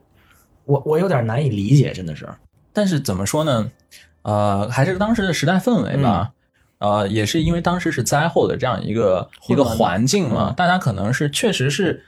在这种惊慌错乱之中，不知道应该相信什么，可能人性的一部分或者自己性格里里面平时隐藏起来的一部分，比较在黑暗的一部分。在特定的情况下嗯。会被放大。这也可能是啊，跟我们说的刚才这个事件是有关系的因素之一。嗯但我觉得是没办法辩解的。这个刚嗯刚才我们说的这个事件的，你拿再多的借口来说，嗯它是一个无可辩解的罪恶，嗯能找到借口吗？但是完全没有借口。但是这才只是最零星的、最轻微的，跟接下来我要说的介绍的这些事例相比，已经是最温和的事例了。这个还是就是民间的事事件，当时不是有军队的，就是官方的进行这种这种屠戮的行为吗？对，这首先它只是针对一个人，嗯是民间自发这种零星的，但接下来就变成一种有组织的，然后范围也非常广泛的一种大规模的事件，嗯非非常的恐怖。然后它它是怎么一步步变成这个样子的呢？是它随着这个谣言传播的范围越来越广，随着这个谣言的威力越来越大，然后随着这个谣言它这个力量，它是从一个小小的谣言变成一个变成一个巨大的怪兽。所以在这一个过程中，这个屠杀一步一步的升级啊升级，嗯对，变成一种组织化的形象。而且因为当时战后所有的那个新闻新闻发行机构都已经完全不能不能用了，是吧？当时东京不是几个新闻社全部瘫痪，对，所以说当时只有地方还是保持着这种嗯啊、有有发布消息的这种渠道，但是但是在日本的那个在东京呢是已经没有这种啊、没有统一的这种正确的官方的消那个信息来源。嗯那接下来我是会讲一下这个谣言它是怎样一步一步传播开来，然后这个谣言的内容又是怎样怎样变化的。就是我们刚才讲到，就是地震之后的三个小时就已经有说是啊，朝鲜人跟社会社会主义人士勾结，然后到处放火，已经有这一个谣言出现了啊。嗯。但是当时是在横滨嗯，然后到了当天晚上的时候呢，这一个谣言就突然变得非常的具体，嗯。然后变得有很多种版本，然后传播也一遍，然后也通过横滨，然后经由鹤见，经由川崎，然后传到了那个东京。啊为什么它会传到东京呢？是因为我们刚才也讲了，当时地震横滨是受灾最严重的地方之一。嗯横滨人受灾了以后呢，他们逃难其实也是首选哦，那我逃逃难去东京。随着这些这些逃难的人，这些谣言也被带到了东京。嗯是通过这样一种方式。当天晚上呢，它谣言出现了什么版本呢？就已经有非常具体，比如说从哪个方向啊、有几点，有多少个朝鲜人，多少个韩国人。通过什么交通工具，然后要要去袭击哪里，或者袭击了哪里，嗯是有各种各样这样的谣言，也也有包括说是啊，朝鲜人、韩国人他们啊身上携携带毒药跟炸药，然后要去哪里做哪种类型的破坏，已经变成了这种。随着它的谣言的种类越来越多，越来越多的细节加进去以后，可能它这个可可信信度啊，嗯就很很很多人就逐逐渐觉得，哦刚开始觉得是一个荒诞无稽的一个事情，后来觉得啊，没准是有可能是真实的。嗯然后，而且也也有越来越多的当时的这些日本各地的那些啊、群众听到了这些谣言以后，他们的第一反应是什么？是向官方报告。哦，军队啊，不只是军队，还有各地的警察派出所，各地的警察、派出所接到了这些谣言的报告以后呢，他们也都会一一的去确认，一一的去确认，发现都是无稽之谈，是没有任何根据，也没有相应的现象的。但是各地的这种报告实在是太多了，也让那些警察开始觉得这是不是确实有发生这样的事情，也让这些官方的机构开始转变他们的态度，他们觉得啊，是不是真的发生了这种啊、朝鲜人，然后韩国人组织起来的这种破坏恐怖行为？假话说十遍就成真了。你到这个阶段，就是量变已经继续快到质变这个阶段了，对吧？对，就是因为官方已经已经相信的话，那这个事情几乎已经变成到一个无可挽回的地步了。嗯而且更糟糕的是什么？更糟糕的是，当时在那个日本负责治安管理的，比如说是呃，当时很多负责管理的警视总督，还有日本的内务大臣，嗯他们的上一任的工作呢，都是去去朝鲜担任那个负责朝鲜的治安。他们在朝鲜的时候经历过什么？当时朝鲜是发生了一个叫做“三幺运动”啊，嗯民族独立运动，对吧？三幺民族独立运动是是是怎么回事呢？是呃，我们刚才的背景也介绍过啊，一九一零年，嗯，然后韩国被被变成了日本的殖民地，嗯被强制合并。对，嗯但是在第一次世界大战之后，一九一八年之后呢，这个民族自觉的运动，就是民民民族独立自主的这个运动，在世界各地兴起，嗯也传到韩国来。韩国当地的年轻人呢，就啊就说我们不甘于被日本这样殖民统治，他们他们就是自发的组组织起了这个三幺独立运动。嗯三幺独独立运动呢，被日本的当时的这个为政者啊，特别血腥残暴的给镇压了。嗯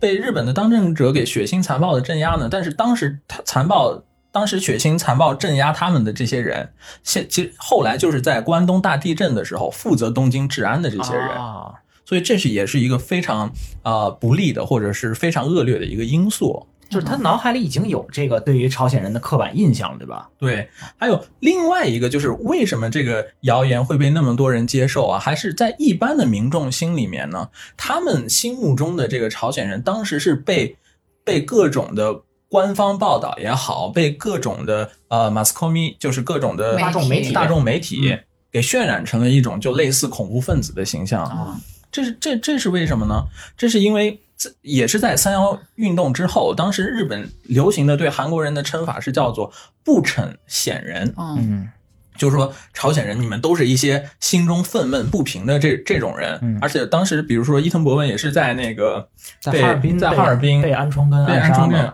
给暗杀嘛，啊所以说他们对韩国报纸上提到韩国人，就是说他们是不成显人，所以这些普通的日本民众心目中间对韩国人的看法呢，也是一种啊，你们是不是有可能是作恶多端的这种人？嗯这也是当时这个谣言会被被大家接受的这个因素之一啊。然后还有第三点呢，就是当时地震之后啊，各地出现了很多很多各种各样的大家在日常生活中没有注意到或者说看不到的这些现象。嗯，因为当时是一种非日常的状态哦，但是大家呢，就是听到这种谣言以后，又是在那种灾后的情呃情境之下，不能去理智的解释事物，所以他们就把这些谣言跟自己自己看到的这些现象，就强行的是联系在一起。这也造成了他们就是把这个一般的民众对这个谣言信以为真的一个因素。就比如说都变成了被害妄想症。嗯，真的是有有有种这种感觉。有一个例子是什么呢？嗯就是说当时啊，然后有谣言的版本之一，就说是那个大街小巷，他们发现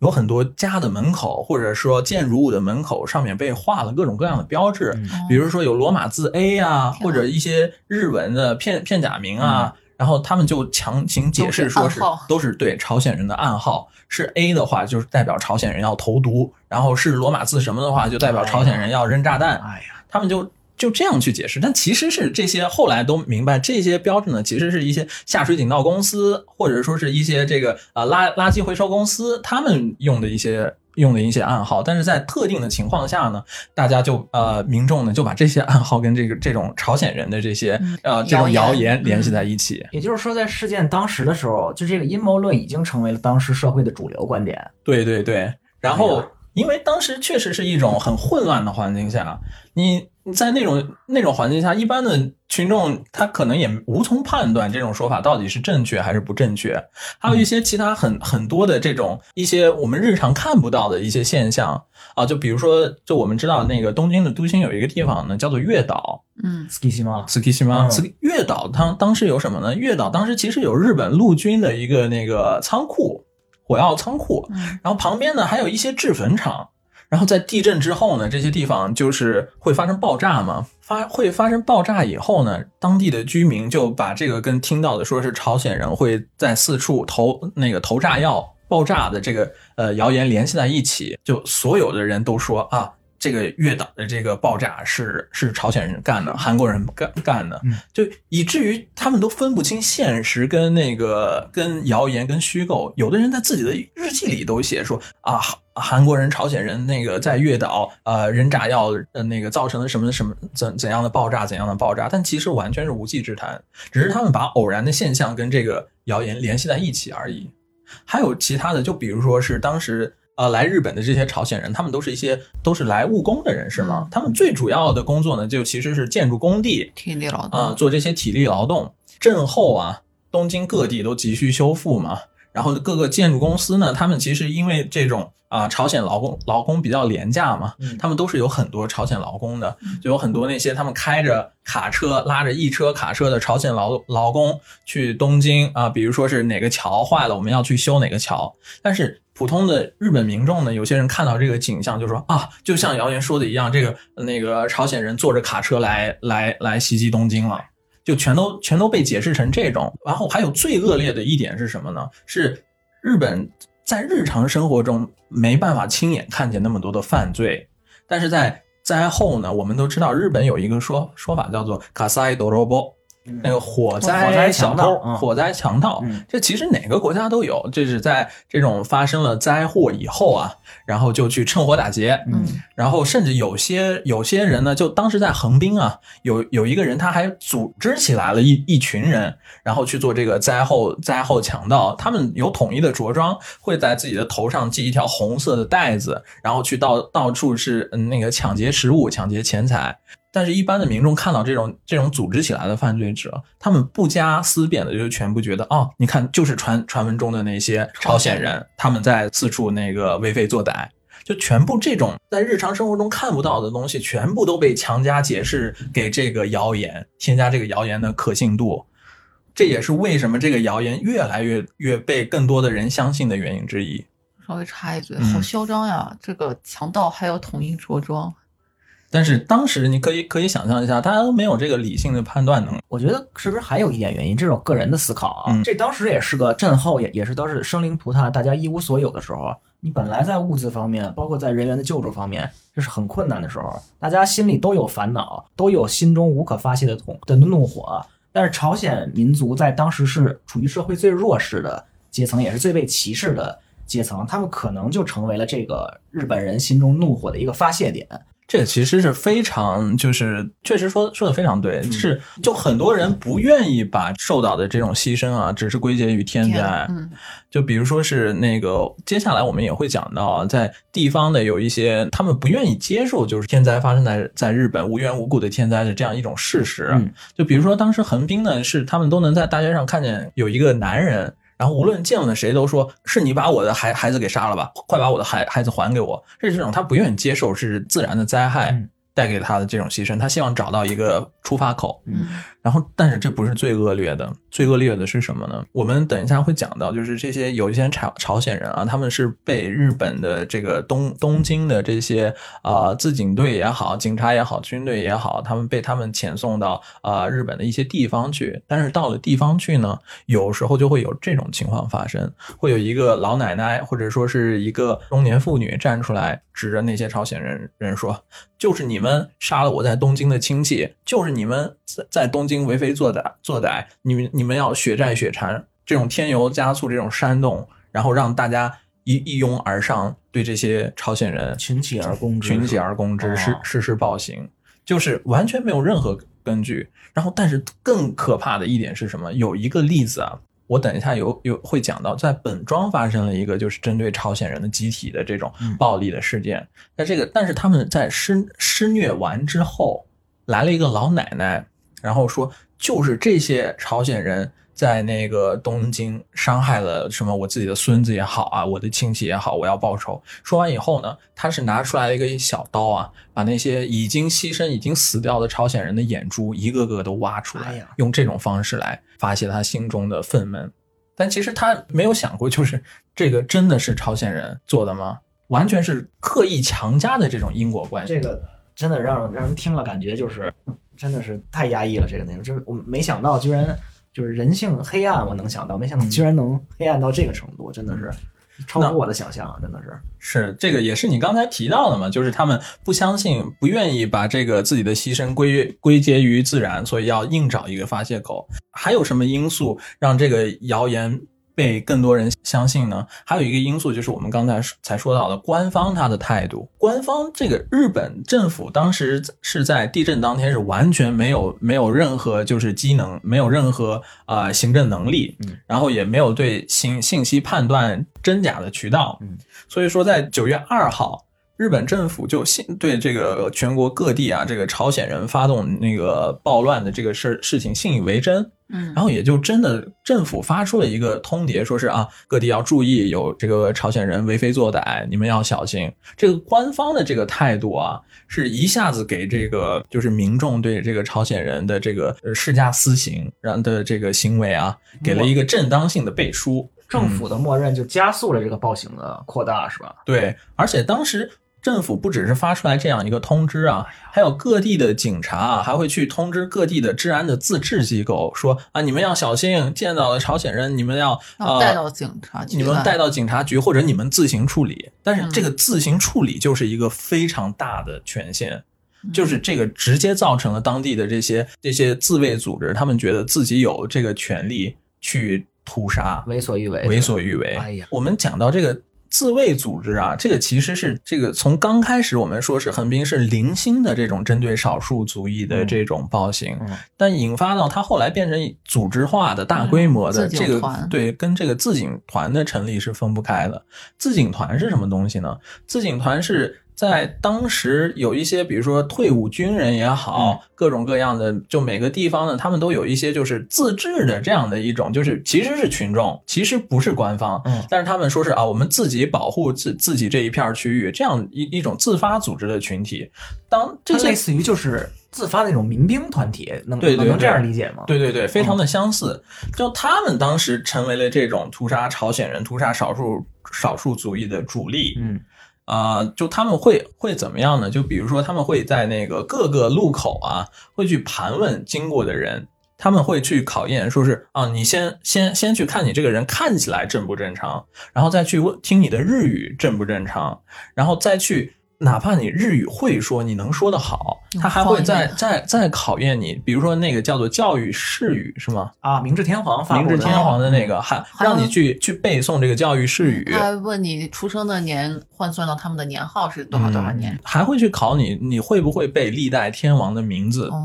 哦，通过这种形式呢，去如果一旦发发现你是朝鲜人，你你不是日本人的话，那有人没背过的呢？那立马就会有很多日本人也一样是这个这个被当成朝鲜人，误判。对。所以这是他们他们这个自警团的组织起来啊，是这个事情恶化的一大要因。但是我们还是回到就是当时那个谣言会为什么会被那么多人轻易的相信的这个因素里面，我们刚才已经讲了很多，然后还有还有最后一个，我觉得是就是非常重要的，就是我们刚才也讲了，就是当时的媒体，当时的媒体呢，我们也说东京的媒体是已经完全是没有这个瘫痪状态瘫痪状态，没有任何就是发出信息的能力。在这种情况下呢，是各地的地方的媒体，然后在关关于这个关东大震灾发出了一些啊报道，但他们他们也没有正确的信息渠道，所以都是道听途说。然后听到的一些就是啊、别人添油加醋说的怎样怎样的情报，然后但是他们刊刊登出来呢，然后反倒这些报纸会经过各种各样的渠道渠道再流通到东京，东京的人们看到以后呢，又信以为真。所以说，这种这种媒体的对这种虚假的情报不加判断的这个这个接载啊，也是这种谣言被广泛的相信的一个很重要的因素。所以说，在这种情况下呢，就是呃这些谣言啊就被大家给广泛的相信，然后产生了后面一系列的一些严重的结果。嗯，呃，所以说呢，就是因为这些谣言的结果嘛，当然我觉得是我相信不只是因为谣言的结果，然后造成了这个各种各样的啊，真的是人间惨剧的发生。那个现在就跟大家介绍一下，这个当时是大概是怎样一个情况，都发生了哪些比较有代表性的一些事例。就是他这个整个这个针对朝鲜人的这个暴行、暴暴暴虐的这个行为啊，嗯它其实是有一个发展的过程的。它有一个特点，就是它是从东京开始，然后从东京开始呢，然后一步一步的又向啊东京周围的一些城市发展，比如说像是啊千叶也好像是埼玉也好，然后在东京的时候呢，这个针对朝鲜人的这个暴行的特点呢，是它是官民结合的，哦就是这个是随着这个时间的进展。表现出来不同的形式，因为在刚开始的时候，官方的立场是，呃，官方不知道这个谣言的真假，所以他们官方也是自己亲自下场，然后参与到了这个对朝鲜人的屠杀，然后不知道真假都去干。对，所以说是这个，因为因因为我们刚刚才也介绍过嘛，就整个社会的氛围也好，嗯然后包括当时在那个日本为政的那些人，他们也是在在那个朝鲜参与过血腥镇压过那个朝鲜民民主运动的人士嘛，嗯所以说刚开始在东京呢是这这种官民一体的，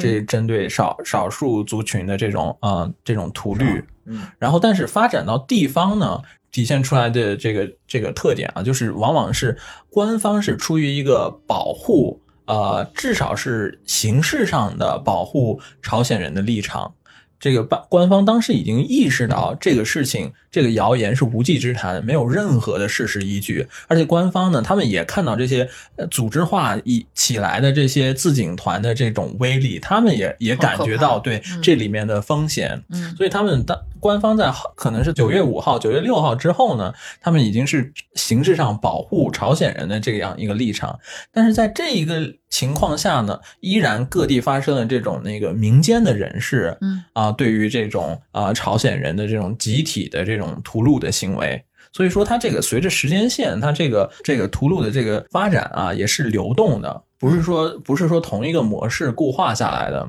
那比如说在当时在东京，主要是在哪些哪些地方发生了这种针对朝鲜人的啊、呃屠杀呢？主要是针在东京的啊、东部的地区，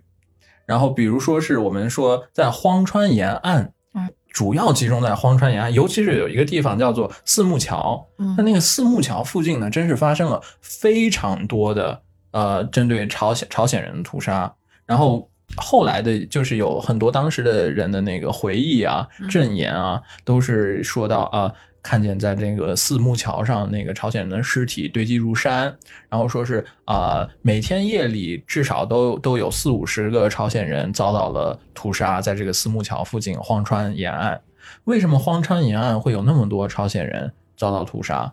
这个有两个原因。第一呢，是因为荒川啊，它是一条人工河，哦，当时是正在施工，然后施工的主体是谁就是朝鲜人嗯。朝鲜人来来日本打工，但是他没想在黄川这个现场工作，没想到，但是他会在这个地方遭到屠杀。那我们还要再再退一步讲，为什么朝鲜人来来日本打工？又是什么什么原因呢？是因为当时我们也知道日日本是在占领了那个朝鲜以后，很多普通的朝鲜的民农民是失去了他们的耕耕地，嗯所以说他们到四处就是啊、四处外出打工，其中也也包括日本这个样子。还还有第二个原因，就是为什么在荒荒川附近有那么多的朝鲜人那个遭到屠杀？嗯因为荒川附近当时啊是一片空地，呃，远离住宅。所以说呢，就是很多人，就是无论是东京人也好，附近的人全都去荒川附近去避难，嗯，因为没有火灾的危险。但是他们到了荒川附近以后啊，就发现荒川附近就有那些自警团嘛，然后来一个一个盘问，一个一个盘问啊，你是不是日本人？你是不是日本人？是这种情况。那比如说，我现在能记得的，当时就是一个比较典型的例子啊，有四五个韩国人，然后他们当时是其实是来来东京来游玩来旅游，但是发生了这个地震以后呢，他们又去找朋友找找朋友，然后又跟朋友说是啊一起去黄川河附近去避难，嗯然后当时呢，他们一排韩国人坐在那里面，结果就发现自警团的人开始了，开始开始盘问了。然后他旁边的那个人呢，是他日本人吗旁不是，他旁边的是韩国人。嗯他旁边的是韩国人呢，然后是听不懂日语的。这个回忆者本身他是懂日语的嘛，嗯转过头问他说啊，这个人在说什么？我听不懂。话还没说完。就已经被那个自警团的人当场就给砍死了然后他旁边坐的一个人也是当场是被那个自警团的人给给砍死了。然后这里面的这个回忆者呢，嗯他是觉得这个呃形势不妙，他是当场是跳进了荒川河里面去逃生。但是你觉得他逃得过吗？他逃不过。为什么？荒川河里面自警团的人开着小船在等着。天哪，他跳进河里面以后呢，他们那些人就是就是乘着小船就来追追赶他，嗯然后一边追赶他一边乱砍。他当时就是他的小拇指，当时就是被被砍下来了。嗯然后他被被抓到，然后小拇指也砍掉以后，他是当时昏了过去。然后说他他怎么能幸存下来呢？嗯是他在那个警察局的那个尸体堆里面，然后他弟弟当时经过发现了他，然后发现他还有气息，然后把他给救了下来。那他弟弟也是韩国人，他弟弟也是韩国人，但是他弟弟也是非常就是非常幸运的活的那个生存下来了，嗯。生存下来，然后他弟弟把他救下来以后呢，他发现他身上有无数的伤口，然后其中他觉得最奇怪的伤口是他的两个脚底下有两个很大的那种孔啊，嗯。然后他自己最后回忆说，这两个孔有可能就是就我们看到一些渔夫啊去那个出海打鱼的时候，比如说打到很大的那个金枪鱼，是拿那种钩子然后给钩上来嘛，嗯。他猜当时是那些人已经觉得他已经死了，然后拿那种钩子，所以在他脚上是脚上留下了这样两个伤口。是嗯。是荒川当时发生了很多这样的故事，但比如说这个他我刚才讲的这个故事呢，他这个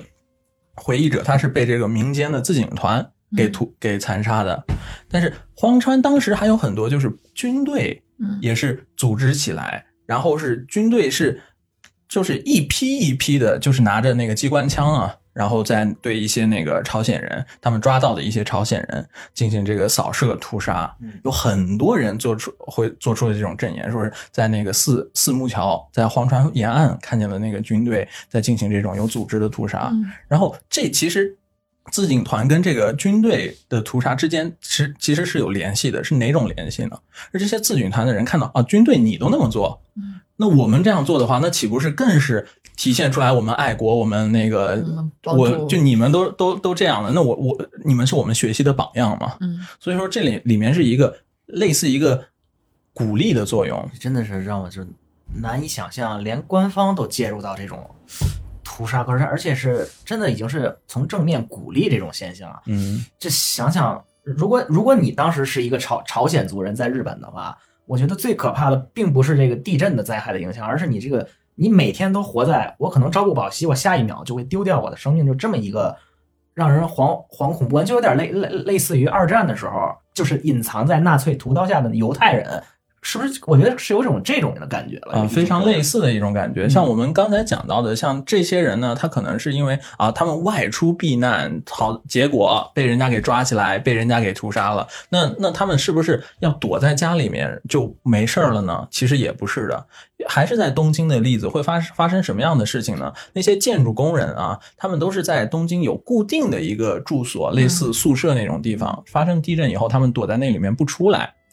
结果这个时候呢，就是啊，他们的房东就会去联系警察说啊，我们这个房子里面有多少多少个朝鲜人，然后这些警察呢就会以保护的名义，嗯。然后去那个他们这些朝鲜人聚聚居的这个宿舍，然后要求他们出来，要带他们回这个回回警察局。是，但是这种情况呢，那些朝鲜人心里也非常不安啊，会觉得啊，现在是这个情势，我们不敢出门，然后就在这种僵持的情情况下呢，僵持了两个小时，然后最终那个朝鲜人他们是里面有七个人，嗯然后最终你你想一下，当时那种情况下，一般人也因为因为警察也没没也不不会给你说是你跟我们走，你的生命就会会有保障有保障，也不会有这种保证的嘛。嗯那他们在坚持了两个小时以后呢，他看到那些朝鲜的朝鲜那个工人的宿舍，他们把灯关了，然后打开窗子扔出来了几个啤酒瓶，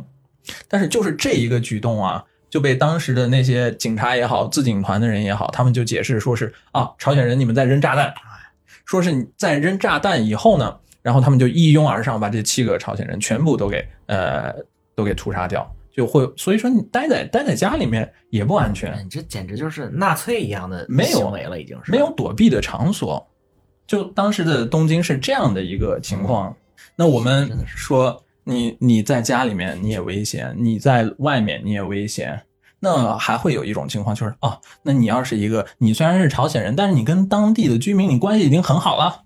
那你肯定没关系了吧？但其实事实也不是这个样子的。就比如说有一个例子，我我印象非常深刻啊，就是当时有一个卖糖的一个朝鲜人，二十八岁，他好像不是在东京吧，他在千叶，然后他每天走街串巷卖糖嘛嗯，可所以跟当地的那些居民关系都非常好。他已经在一个地方卖糖卖了两年了，这个局势变成这个样子以后，他自己也是非常惶恐不安。惶恐不安以后呢，他觉得躲在家里面也没有安全的保障，他就自己一个人跑到警察局去，说是啊，现在这个情况，希望能警察能保护他。然后警察就把他放在这个警察局里面，结果是他们隔壁村的那个自警队，他自警团，然后组织起来，他们隔壁隔壁村呢，就是说啊，听说你们你们村里面有一个韩国人，然后他们就跑到这个这个卖糖的这个韩国人居住的这个村里面，然后知道这个卖糖的韩国人自己去警察局了。他们在警察局里面大闹一番以后呢，然后在这个警察局的这个监狱里面，因为当时那个那 那个朝鲜人去警察局要求保护的话，警察局也是把他放到监狱嘛，在监狱里面就把这个卖糖的朝鲜人给活活打死。呃，所以说，哪怕去了警察局，也一样不安全；哪怕你跟当地的居民关系非常好，也一样不安全。这个这个被活活打死的这个卖糖的韩国人，临死之前，他其实在拿血啊，在旁边的一张纸上，他写了几个字，他写写无罪，日本杀啊，无罪日本罚，就是这这三个词，不知道是什么意思。罚是哪个罚？就是惩罚的罚啊。所以日本人的解释呢，就是说他这三个字的意思就是说日本人惩罚无罪的人，日本人冤枉好人。但是我觉得他的意思有可能说是你们干了这种行为要惩罚日本。嗯你们会会遭到上天的报应的。嗯，我觉得有有可能会是这个样子。嗯然后。呃，所以说我说当时东京啊，整是局势是这个样子的，但其实真正到了后期以后，我们也知道这些那个警察是站出来，是变成保护啊、形式上保护朝鲜人的立场嘛。嗯但这里面呢，但是这些民众啊，他们已经在这个在这个不只是谣言吧，就有一种像是 matsuri given，就像是过节一样啊，过节日一样的那种那种感觉，就好像是狩猎朝鲜人变成了一种乐趣。就一个集体的狂欢行为，类似于类似于一种这样的行为，就所有的人都丧失了理智。这里面一个非常有代表性的事件是什么呢？是叫做本庄事件。嗯，本庄事件呢是东边东京周边的一个地方。嗯，然后当时呢是东京觉得啊，这些朝鲜人在在在关东的话，肯定是生生命得不到保证。然后唯一的办法呢是要把他们全都遣散到一个叫到群马去。然后在群马呢，类似有一个他们的一个啊、生活营或者是一个这样的一个地方，先让他们暂时居住在那里面。在这个途中呢，然后护送了有那么个啊、七八十个人，在途中经过一个地方叫做本庄，然后本庄呢，然后他们把这些呃朝鲜人先送到本庄的这个警察局的时候，但是本庄组织起来这个当地的自警团不干了，说是啊你们这些有朝鲜人，那我们我我们要把他们都给都给杀杀干净。所以，所以他们就围攻这个警察局啊，在这个警察局里面，就把这个警察局里面所有的朝鲜人全部都给屠杀干净，是当时是非常的惨烈。就因为那些很多朝鲜人都是拖家带口嘛，然后先当着那个父母的面把这些小孩子的头头头给砍下来，然后再把那些父母给给给给屠杀。然后当时有一个就是有一个参与者的他的证言，说是旁边有一个人跟他说啊，你你你不要去试试吗？那个家里的这个日本刀，要是不遇不遇到这这种事情的话，都不知道拿着这个日本刀砍人是什么感觉，就会说出来这种话。所以说，嗯，代代表性的就是当时的事件，可能就是这些。你知道，你现在说这个让我想起一个镜头来啊，嗯就是斯皮尔伯格那个《辛德勒的名单》，嗯就在一九四三年的时候，德军去扫荡这个在华沙的犹犹太人聚集区，他也是不分男女老幼，直接屠杀这这种情况，就让我想起有在另外一个另外一个德国士兵在在开枪屠杀隔壁房间的犹太人的同时，另外一个德国军人在弹钢琴，然后他在弹钢琴的时候还在问另外一个军人：“我弹的是巴赫还是莫扎特？你能不能听出来？”然后呢，另外一个人就说：“旁旁边正在开枪，我听不见。”然后这个德国人又补了一句：“哎，这些该死的犹太人太可恶了，打打扰了我们的休息时间。”就让我感觉就是和你刚才所说的这个，他是有共通之处，让人感觉就是他已经完全没有负罪的感觉，他他觉得我做的事儿是正确的，我就在做我应该做的事情，对于人命已经漠视到这个程度，就真的想想让人特别的害怕，真的是。真的是心里发寒。嗯但是我最后呢有两个事情，它相反这两个事情不是针对韩国人的屠杀，但是我觉得这两个事情特别能说明这个当时关东地震以后对韩国人屠杀这个事情的本质，特别接近这个事情的本质。嗯第一个呢是对一个日本人的屠杀。是怎么回事呢？说是当时啊，就是有一个日本的东北出身的这么一个工人，然后要去那个东要去东京打工，然后到半路上呢发生了这个震灾，然后他去周围那个村落找了一家，哎，说是那个呃能不能借宿一下，或者说问问路，是这个样子的。然后但是当时那个。他们周边的那些人已经找朝鲜人找找红了眼了，看见来了一个陌生人以后，立马盘问盘问啊，你是不是朝鲜人？你是是，你是不是不怀好意？是这个情况。然后就是他那个人是从日本的东北出生的一个人嘛，有口音，有口音的，口音非常重，有东北有非常重的口音，但是但是虽然有口音，我们也知道日语的口音不是那种听不懂的程度，嗯，但是那些人呢，就是还是不依不不不饶，然后那些自警团的人对他进行啊啊施虐啊，各种殴打啊，然后这个人他还算是命大，就是非常健康，然后他他后面很多自警团的人追追逐他的情况下，他依然跑到了这个当地的警察局。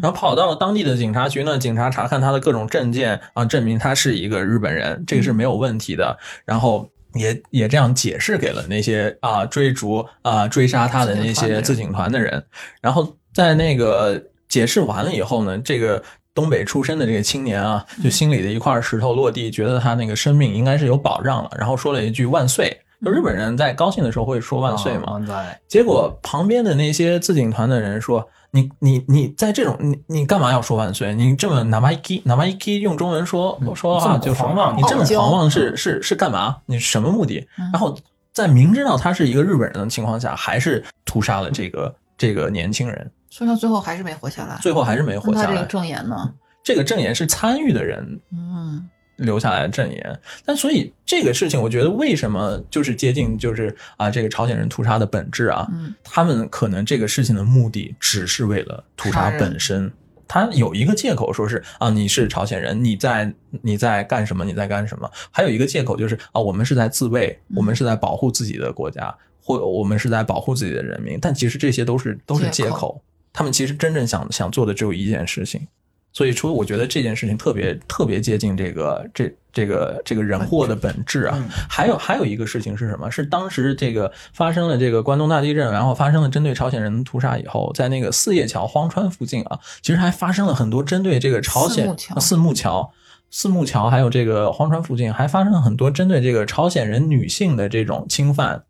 就是先对这些女性施加凌辱以后，然后再杀害她们。这个事情我觉得也很接近这件事情的本质。为什么呢？因为这你我们也知道，这个跟自卫没有任何关系嘛。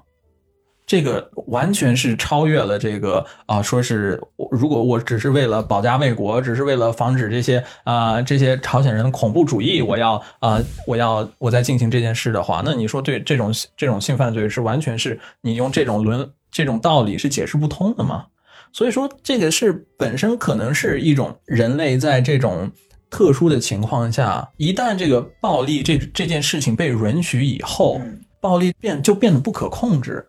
甚至有可能在平时的日常生活中，有很多你没有意识到的，我自己的冲动也好，我自己的欲望也好，在这种特殊的情况下，都会变得表面化出来。我觉得这现象更接近这个我们所说的这个关东大大震灾之后的人祸的本质。集体之恶嘛，这个是，对，嗯，所以说有有一段话就是怎么解释这些屠杀，是从一本书上叫做《民众暴力呃暴动虐杀的日本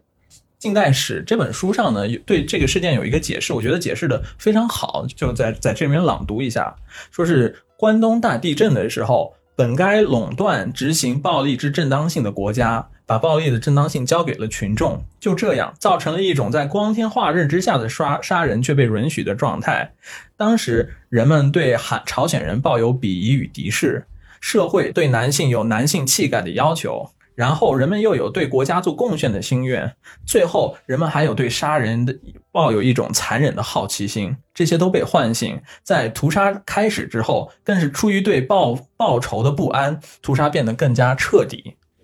暴力是一种日常生活中被压抑的行为，一旦踏出使用暴力这一步，人们会发现自己能实现的事情增增多了。日常生活中没有明确意识到的愿望与冲动都喷涌而出，民众的暴力浓缩了时代的政治、社会的权力关系。这句话呢，我觉得还有一个就是我们刚才可能没有注意到的，就是这个这个在关东地震之后啊，嗯，对朝鲜人的暴力都是非常彻底。就说你你你们的同伙里面，比如说现场有五个人的话，我不会留下一个活口，就是他们还是心虚，还是害怕，就是那要活下一个人的话，那将来报复我怎么办？嗯，所以说这是暴暴力让暴力升级，是这样一个事情。你这就很像纳纳粹，纳粹当时对纳对犹犹太人的态度，就是完全相同的态度嘛。嗯他的观点不是说消灭个体，而是群体性的、种族性的消灭，嗯就是和你现在说的就很类似了，已经。嗯，还有一个就是比较次要的一一个因素是解释这些屠杀的背后的次要的因素是那个劳动市场里面的竞争。嗯就是这些执行暴力的主体，他们其实跟这些朝鲜的劳工在某种程度上呢，可能是在劳动市场上是竞合关系、竞争关系，有利益冲，直接的利益冲突，有利益冲突。嗯朝鲜人、朝鲜工人可能他们的工资更低廉，但是他们的工作做得更好，剥夺了我的工作机会。对，啊，其实我们刚才没有说一些针对中国人的屠杀，但是当时有发生，主要背后的原因就是这种啊、呃劳动市场上的这种竞争，那这也是因素之一。关于朝鲜人的屠杀这个事情呢，是本身啊，我们就讲到这里面，确实是非常惨烈的一个事情，但是我觉得绝对不应该被遗忘。嗯，而尤其是三个问题解决了吗？没有解决，尤其是我们是作为在日本生活的外国人，这个事情我们应该要常常记在我们心里，不是说要怀有仇恨，而是说在某种情况下会发生这种事情，嗯所以我们我们也也要从我们能做到的，比如说加强我们跟日本人的沟通，然后但是我们也要也要明白，就是我们。在在极端情况下，无论任何情况下，我们现在就是这种少少数族群嘛在社会，就是少数族裔嘛。对嗯，我们要意识到这一点。嗯，然后最后，那我们还是回到那个我们的三个问题，我想听一下，就是我我因为我讲了这么多嘛，我不知道你们在关关于这三个问题，你们有什么想法？所以我们第一个问题，回到刚开开头的，就是为什么谣言这个谣言可以产生这么大的能量？那我希望这个问题让野马同学来回答。嗯为什么呢？嗯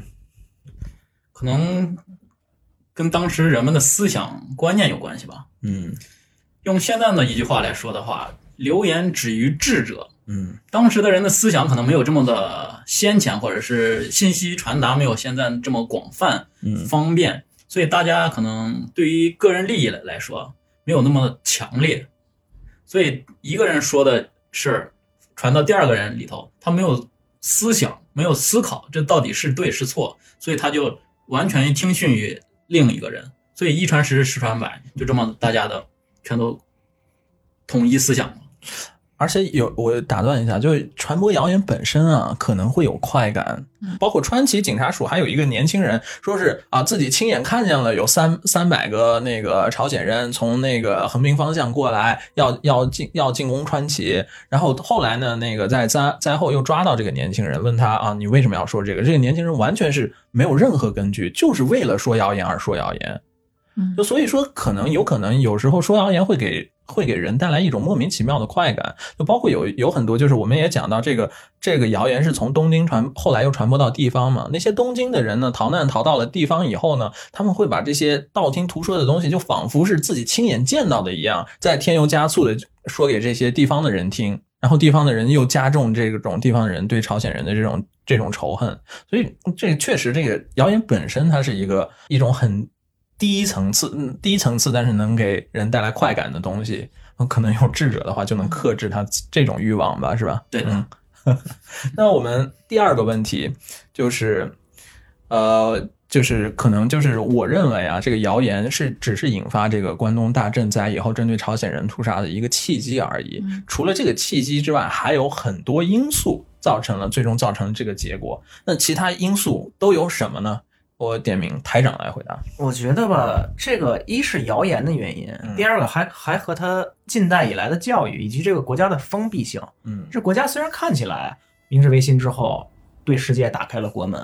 但它的内精神内核思想是非常保守的，非常保守的，完全是以日本人，我站在我这个民族为中心。他又伴随了我前面说过的一战的胜利、日俄战争的胜利，使得自己的民族自尊心无限的爆棚。在这个情况下，他认为我的国运应该是一直顺畅的，我不应该受到像我像我们这么伟大的民族，我不应该受到这种的惩罚。我现在受到惩罚的原因是什么？是因为我的土地上是有这些危害我的人人种，所以在这种思想呢，我觉得这种思想的加成也是一个原因。第二个也像你刚才说的，就是这种集集团性的暴行，你在参加这个集团性的暴行过程中，你会自你会在潜意识里自然性的去转移你现在生活中经历的痛苦，在那一瞬间你获得的快感，可能会继续促使你进一进一步参与到这个集团的暴行之中。所以我觉得这也是原因之一吧。嗯，所以说是那个台长总结的，说是因素、除了谣言之外呢，还有其他的因素。之一是教育，嗯然后还有一个因素呢是这个人性啊，其实还是有一种隐藏的追逐暴力的这个快感的人性隐藏的这一面。嗯隐形一面也有一种说他他我他他也不愿意再面对，比如说我现在在面对的这种苦痛，我用另一种方式去转换我的，去转移我现在的视线，嗯将我的痛苦也转移，选择一个出释放口。嗯，这是一个人的本性，一种逃避的一种本性，是吧？没错，最后第三个问题，这个问题要交给大真了，就是那比如说台长刚才说的这些因素也好，或者其他你自己觉得的因素也好，你觉得这些因素今天还存在吗？如果日本再一次发生这样的事情的话，同样的事情还会再再次发生吗？给你一个参考消息，就比如说阪神大地震之后，之后三幺幺大地震之后，针对外国人的谣言其实都是有出现的。你为什么要给我这个参考消息？你 你就是告诉我，其实还是有可能的，是吗？但是确实，我肯定是作为我肯定是不希望，也不相信，就是不希望有这样子再一次出现同样的事情。但是确实，嗯，不只是日本也好，包括前一段时间美国对亚裔也好，对美非洲裔也好的一些少数族裔的一些偏见与歧视，我觉得本质上真的是都是一致的。嗯就觉得，嗯，就是可能在某在这个社会里面，这些少数人群不占有主要的优势，然后就会被欺负也好，被被这样子，嗯，剥夺生命。确实觉得，就随着社会的进步，就即使是现在，然后可能如果如果现在发生这么严重的那个天灾的话，我们可能不会一下子所有的消息都会封闭，我们消息可能会传播的更快。那是不是代表谣言会传播的更快？就是。就真的就觉得就很难断定吧，我只能说我不希望同样的事情再发生，但是我不能说它会概率是零。嗯，所以我我也是觉得，就是这个这个关东大地震之后人祸这一部分啊，其实很重要的一个原因是当时的整个时代的。时代的思潮、时代的背景是占很大因素的。但随着这个，咱们毕竟现在不是那个一一九二零年嘛，所以说这部分的话，我觉得很大很很大程程度上是能化解的。但是我觉得还是有一些因素确实是在那里面的。就比如说你在现在现在在在日本，你依然能看见啊，比如说 hate speech 这这种针对朝鲜人的。这种种族差别的这种行为，特别是生活在川崎，应该更有这种这这种认识。每星期都有这种东西啊，川崎也好，大久保也好，也有老人站出来去反对这些啊。我会觉得这种东西已经不是那种绝对性的了，肯定有有有这样子。去去歧视少数族裔的人群在，但是也是有正义的正面的力量存在。对，我们必须看到川崎每次他有 hate speech 的时候，有更多的人是啊出于反对 hate speech。所以我会觉得我们这期节目只是阐述当时的事实情况，也只是给大家提一个警醒，不是说世世世界多么的黑暗，不是说现在多么的恐怖。嗯，是如果万一发生这样的事情，如果你接收到同样的消息，是不是需要更加多加一些判断？嗯，而且如果你有。遇到了一些很痛苦的事情，想要去实施暴力的时候，你是不是需要去稍微稍微克制一些？所以，嗯，但是我还是有一个因素，我觉我觉得我我想点名，就是我觉得没有太大改善，就是这么多年来这个因素就是媒体因素。哎呀，这个就是当时我们必须要要说，就是当时的媒体给日本人脑海中塑造了一个朝鲜人都是不成显人，都是这种形象。那现在的日本的媒体对于中国的报道是什么样子的？对于朝鲜、韩国的报道是什么样子的？我这个我想，我想点点名说出来，我觉得就是不好。嗯，所以媒体真的是记者就是无冕之王，你就应该真的是应该负责任。就如果真的是还会有这样的事事情发生的话，这些记者、这些媒体，他们对得起自己的良心吗？我是举一个就是大家都显而易见的例子啊，就咱们在日本生活都能遇见。你比如说你去书店，或者你在亚马逊网上，你你在你在搜索韩国或者中国两个字的时候，你看看这些出来的书标题是什么？嗯有将近六成以上都是非常负面的内容。包括你看社会新闻，你比如用雅虎这个新闻 app 里，你你在你在关注韩国这个关键字上，无论是任何关于韩国的内容，底下。几乎都是，清一色充满了诋毁和谩骂的这种，这让你看了真的是，这和一百年前有什么区别？你真的让你心里很难受。呃，畅销书经常是厌厌寒厌中，嗯。但是我们最后想反过来说，可能在国内，在韩国也会有同样的现象，嗯，就是真的是很希望所有的媒体会。有一些责任心，嗯。嗯，所以最后我们还是要说，就是我们说完这些以后，但是我们也不想特别针对是谁，针对某个民族，我们想说这个。不管我们今天说的关东大地震，它的自然的天灾这部分也好，人祸这部分也好，它其实都有可能在世界上的任何时间、任何地点、任何群群群体中间发生，什么时候发生都不奇怪。但是我们知道了，过去他们这些人的牺牲不是白白的牺牲，他们牺牲以后，就像我们说昨天听到那首歌一样，他们牺牲以后留下了我们，历史过去了以后留下了今天。我们还是要要往我我看向明天的嘛，嗯，要往前看是吧？嗯，所以说为了往前看呢，我们下就点出了我们的下一部分，灾后重建，就是灾后重建。嗯，好，我们回来。所以接下来这一部分呢，是我们跳开这种特别沉重的话题，我们终于来到了这个东京的复兴啊。那提到这个东京的复兴，我不得不承认，就是东京确实是一个伟大的城市，像不死鸟一样的城市。就是想起来，这个东京真的是一个人类的奇迹。嗯，你想想象一下，我们短短的一百年，东京东京经历了多少各种各样的灾难。几乎是两次被彻底毁灭，又又两次以重生重生的状态回到世人面前。就真的每次东京遭遭遇的这种灾难，真的是毁灭性的。没错但是东京是目前仍然是世界第一的城市，世界人口最多的城市啊，所以这真的是一个奇迹。那我们接下来要讲的呢，就是在这次的1923年的关东大震灾之后的啊、这个复兴的过程。复兴。嗯，让台让台长跟大家介绍一下。这个到了灾后复兴的这个这个阶段，我们就应该认识到啊，这个复兴阶段它分为几个部分，分为几个方面进行。一个是民间的救助，还有一个是最主要的是后藤新平主导的，当时时任当时总务大臣的后藤新平主导强力主导的政府政府的帝都复兴计划。嗯这样一个事儿，我先跟大家讲一下这个后藤新平主导的帝都复兴计划吧。先介绍一下后藤新平这个人，他是日本近代历史上一个独树一帜的一个一位一位政治家。这个人的这个人曾经曾经在我国的东北担任过南满、满满铁对对对南满洲铁道株式会社的社长。嗯他对于大规模工程、大规模的工程的兴建以及推以及推行，积累了非常丰富的经验。而且值得注意的一点是，在东京大地震之前，他担任过东京都东京都的市长，嗯这是一个让人值得注意的地方。他他在历任他的职位的时候，他有一个他有一个非常明显的行事风格，就是他会排除很多政治上的困难，以强力的姿姿态、非常强硬的手段去推行自己的政策。这在他之后的帝都复兴计划里也也是很明显的体很明显的体现。那现在就简单说明一下，具体在哪几个方面呢进行了这个帝都复兴计划。嗯第一个方面是区划整理，这个区划整理是什么意思呢？就是大家都知道，这个在关东大地震之后，很多的民房倒塌，使使很多使东京成为了一片废墟。然后霍登新平他在一九一零年代的时候，曾经去德国以及英国去考察过世界上最先进的城市建设方式。他采用的这个区划整理呢，就是来自于德国的一种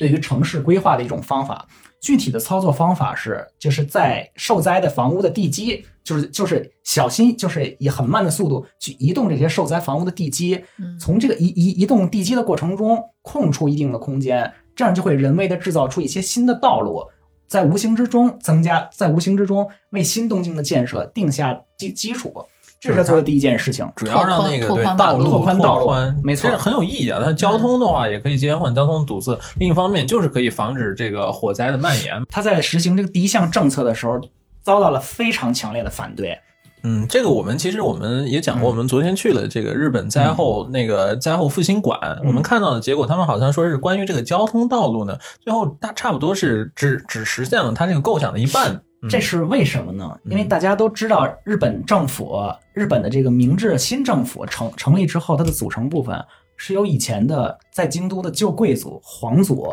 以及你比如说以长州派、萨摩派为代表的这些政治军人、哦，长长老贵族是吧？长老贵族，他们在把握着这个这个国家的这个国家的财政，而且当时在东京，实际掌握这些土地的人是政府里贵族院的这些元老们，他们手底下拿着大量的土地。然后后藤新兵想去想去建的这个区划整理，在无形之中就会损害到这些旧贵族的利益，当时遭到了非常非常强强烈的反对。其实我记得他那个提出来的他那个口号其中有一个就是对地地主的要强硬的态断度固的那个态度。当态度。后的给你随口死对。嗯，但他他其实当时也意识到自己这个推行的最大的阻力是有可能来自于这些地主的，没没没错，所以他采取了一个非常讨巧的方法。最早他的计划是以中央政府的名义在关东地区实行政策，后来呢，他特别成立了复兴局这样一个组织，他把这个组织和东京当时叫东京府嘛挂靠在一起。实际上，真正实行这个计划的是东京府，它是完全不受这些中央政府贵族院元老控制的。等于说，他跨过了这一步，在政治上采取了一个比较比较讨巧的方法，实行了他他这个所谓的这个区划整理的这个。但是刚才波哥也说了，他其实也没有完全完成他这个计划。那么废话少说，接着说的第二个第二个措施就是对于东京进行彻底的上下水道的整理。波哥和甄姐也给我们介绍过了，当时比起地震的灾情，火灾是引起丧生人数更多的一个原因。而且它是因为在火灾、在地震发生了以后啊，嗯虽然当时的就是一九二三年的时候，东京的一个这个地下自来水管道是已都已经有有它那个系统的那个规模了，嗯但是在地震发生以后呢，它相反这个地下水管道系统已经不能正常工作，没错这也影响了他们救火的这个时机啊，没没错。嗯第三个方案就是通过前面的区划整理政策，它建设了五十二条宽二十二米的新道路，哦这些交通干道，这个在未来就为东京形成了一个现代都市打下了一个非常坚实的基础。它是它在无形中减少了交通事故的数量，而且呢，如果在发生更大的灾害的情况下，它能保证救助的道路，这是一个非常非常明智的做法。就是好像东京当时在那个马路过分狭窄的情况下，那个嗯交通事故率是非常高的。非常，这也是刚才我介绍古崎润一郎为什么讨厌东京的一个理由，就是非常没有秩序，让人透不过气来，这是当时他的说法。然后下面一个做法就是后藤新平在东京开始了植树绿化活动。咱们刚才放的那首歌叫《Tokyo Rhapsody》，它里面有有有一句话叫 “Ginza no yanagi no shita de”，在银座的柳树下面。当时就在银座地区，包括日本桥附近种了很多的柳树。它为什么要种柳树呢？柳树是一种从耐火方面很具有耐火性的木材，而且相对来说比较坚硬，在而相对来说比较坚硬，这也是后藤新平的一个政策之一。它它能明显的让你感觉出东京市、东京府，它确实是提高了自己的防灾意识。这个其实我们包括昨天去的那个横岗公园，嗯横岗公园里面它它也是那个树木植被啊非常丰富，而且它那个树木上面我记得有挂一个牌子，嗯就说是这个树木除了这个城市美化之外，它还能能达到这个防灾的这个作用。嗯然后它也确实写了，说是在那个关东大震灾之前，当时对这个树木的防灾作用是还没有得到充分的认识也是在这个关东大震灾之后啊才有的这种对重视这个树木植被对这个防灾的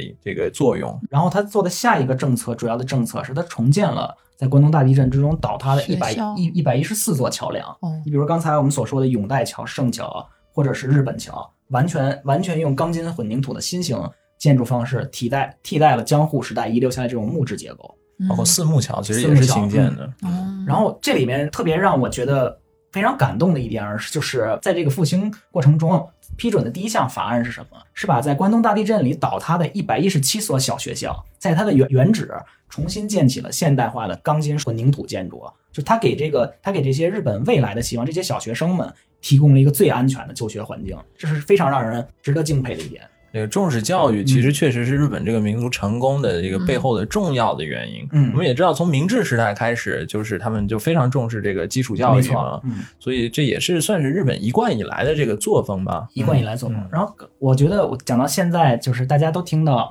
我刚才讲的是后藤新平，大家可能以为是后藤新平一个人在努力推行，就这个政他以政府的力量在推行灾后的这个复兴活动。实际上呢，东京府的这个帝都复兴计划，它和财阀，它和财阀的帮助是离不开的。这这会儿我们要介绍一个人，这个人呢可能在国内也比较知名，他就是被誉为日本资本主义之父的色泽荣一，《嗯，今年啊，《论语与算盘》论语算盘今》。年 NHK 的大合剧的主人公，嗯以及将来新一万日元的肖像就是、哦就是他这样子啊嗯嗯，挺好的。我我我喜欢他，喜欢过那个福泽谕吉。啊，福泽谕吉是，嗯他也对朝鲜不太友好哈。脱亚入欧脱亚，入欧挺不喜欢的。如果这里面有听众是那个庆应大学的，对不起，请请自行关闭啊。然后色泽荣一呢，这个人估计大家应该都知道他的背景具体背景和生平。嗯他在当天九月一号的时候，他经历一些什么呢？他当时是在他埼玉县的祖宅里面，他他正在安享晚年，嗯当时他已经是就是年近八十三还是年近八十？是是年近九旬的一个老人了，嗯就是他正在颐养天年的时候，这个大地震发生了。他当时这个地震发生后，他就召集了他的色泽财阀的全体家庭成员，他就对家庭成员说：“说我是一个没有什么能力、没有知识的老人。他说，我觉得我现在可以做的就是将我现现在手上能有的资本捐献出去，帮助我能帮助更多的人。”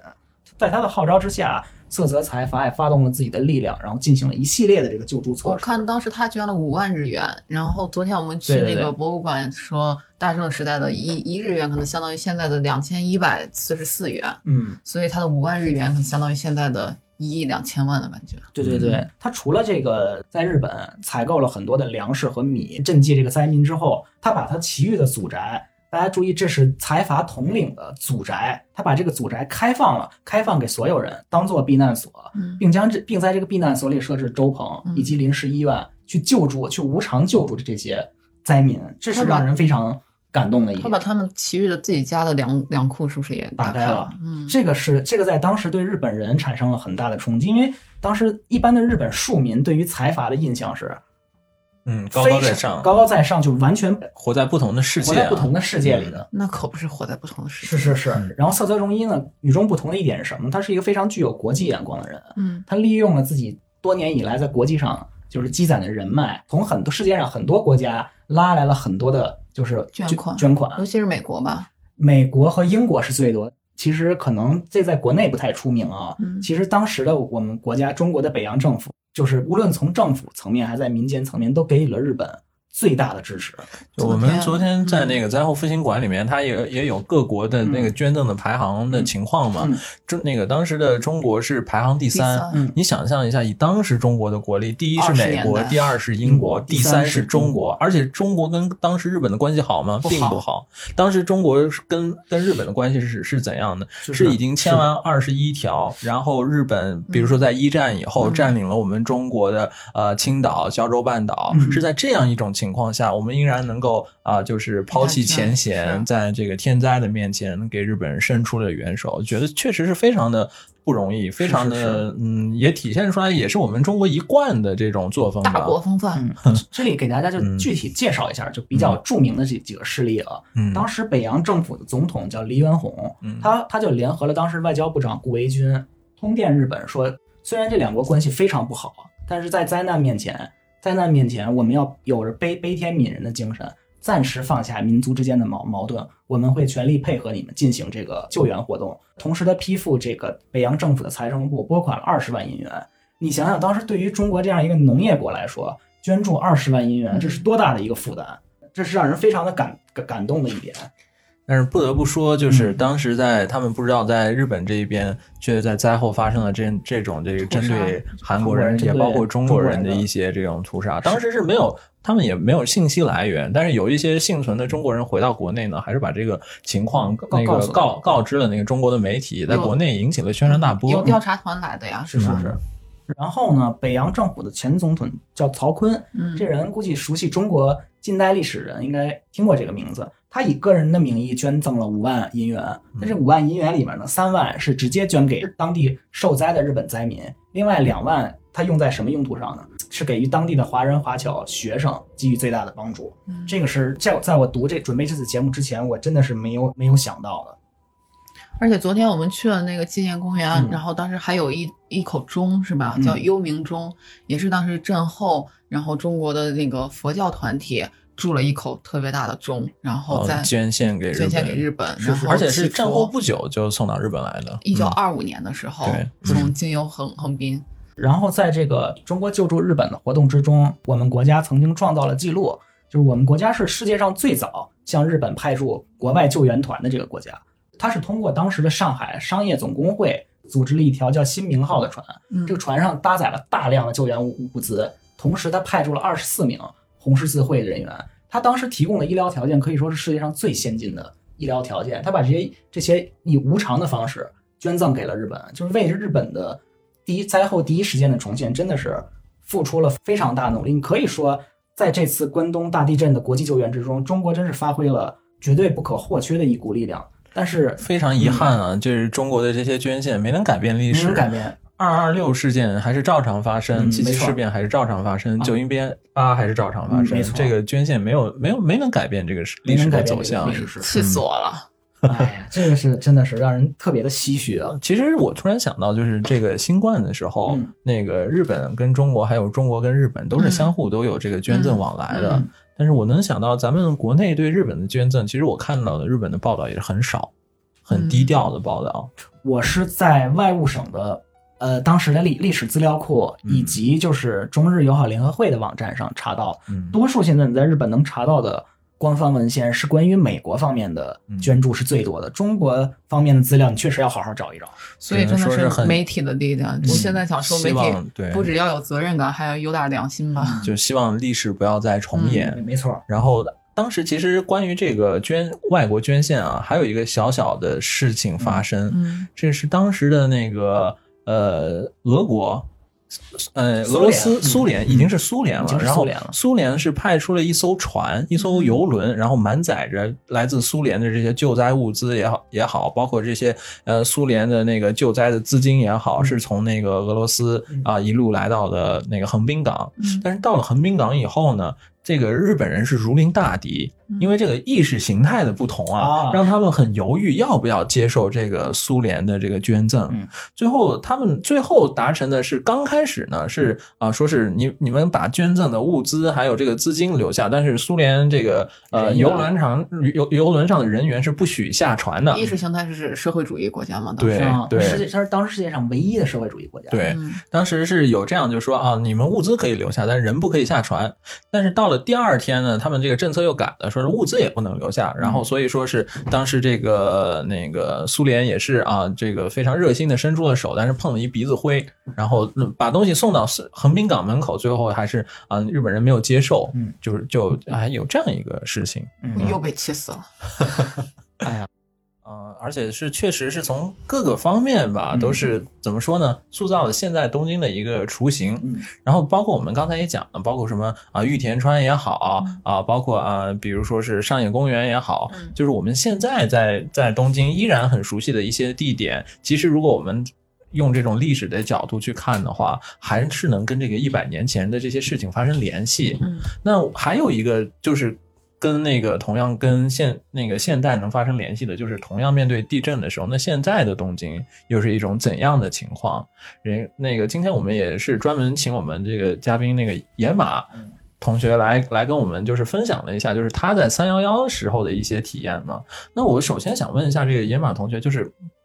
听完我们这一期讲的就是一百年前的东京地震的这个这个东京大地震时候的这种情况，然后当然你也是在十年前你经过了，在你同样是在东京嘛，也是经历了一次比较大的地震，然后在这里面你觉得就是听完我们讲这一百年前的事情的时候，是哪一点你觉得啊、最你最没有想到的？听了这一期内容，我觉得跟一百年前相比，现在的日本人应该不会有那么强烈的种族歧视。地震对于不管是日本人也好，还是中国人也好，我觉得是人类的灾难。嗯所以是，毕竟咱们中国人在日本也是属于异国他乡。嗯对于日本人来说，他们也能理解这些留学生呀，或者是在日本生活的人的艰辛。一般的平民来说，他不会强求这些人，他必须要怎么样，还是比较友好的。相比一百年前来说，而不会去呃以讹传讹。像上次的三幺幺地震，当时你当时也才来日本嘛？对吗？我当时也来日本一年多一点儿吧，嗯呃，日语还不是太流利，嗯所以说像我这种人的话，就问日本人，我我该怎么办？我回家呀，或者是很多日本人他会给予你很大的帮助。你们当时在外面避难了吗？我们当时有学校老师组织避难在，就在学校周围的公园儿。就没有说是现在的话，不会说是你因为你出身国是怎么样，你感觉到有特别多的很特殊的地方，是吧？嗯对的，嗯，当时地震的时候你是正在上课，对我当时是正在上课，是什么什么样的一个情是大？概几点的时候啊？嗯两三点呃上课呢，然后上上课中，然后是老师在教室里组织避难，避难完了以后，然后把学员全都疏散到学校附近的那个公园里头。当时，然后再回去回学校的时候，确实那个学校楼比较旧一点儿，嗯你就能明显的看见那个教学楼的那个门上进门的地方有很长很长的一道裂口。哎呀，哎呦，嗯下午两点四十六分两。点四十六，那之后有余震吗？那晚会有余震来吗？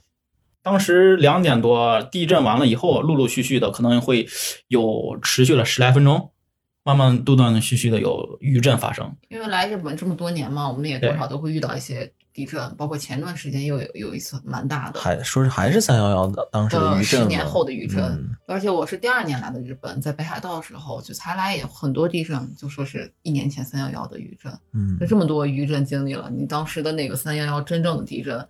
就完全和现在不能相比，是吗？嗯震度来说，确实，当你要真的体验到了三幺幺那种大型地震的话，接下来的这种小的余震来说，就是家常便饭吧，我感觉。然后是在避难的地方，旁边有一个三四十层高的嗯大楼，嗯然后你就能在底下明显的看见那个楼顶是有偏差、有角度的，摇晃的那种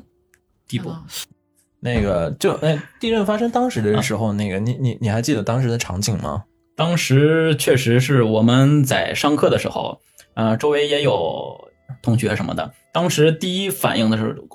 电灯啊或者风扇什么全都剧烈摇晃。当躲在桌子底下的时候，那些女生确实就是呃哭声啊或者什么的，确实是稍微有一些的。但是慢慢的等平稳了以后，大家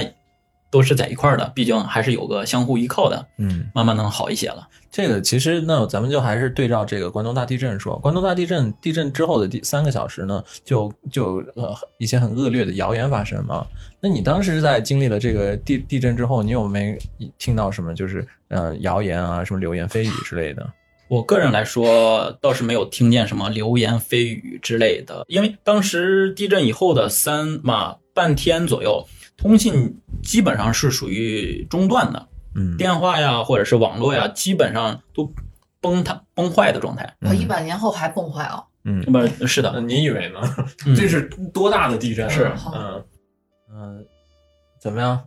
嗯，那要不然我们节目结束之前，然后再请嘉宾做个感言吧。嗯，你这这我们超听了我们超长的一期听了我们这么沉重的一期，对，超 确实是我们沉重那个跟我们以往不太一样、啊开开播以来，嗯，是我们最沉重的一期。然后你当然一方面也作为亲历者嘛，然后一方面呢也是听我们这些讲一些过去的事情。你现在就是就是有有什么感想吗？嗯时代在进步，嗯人们的思想也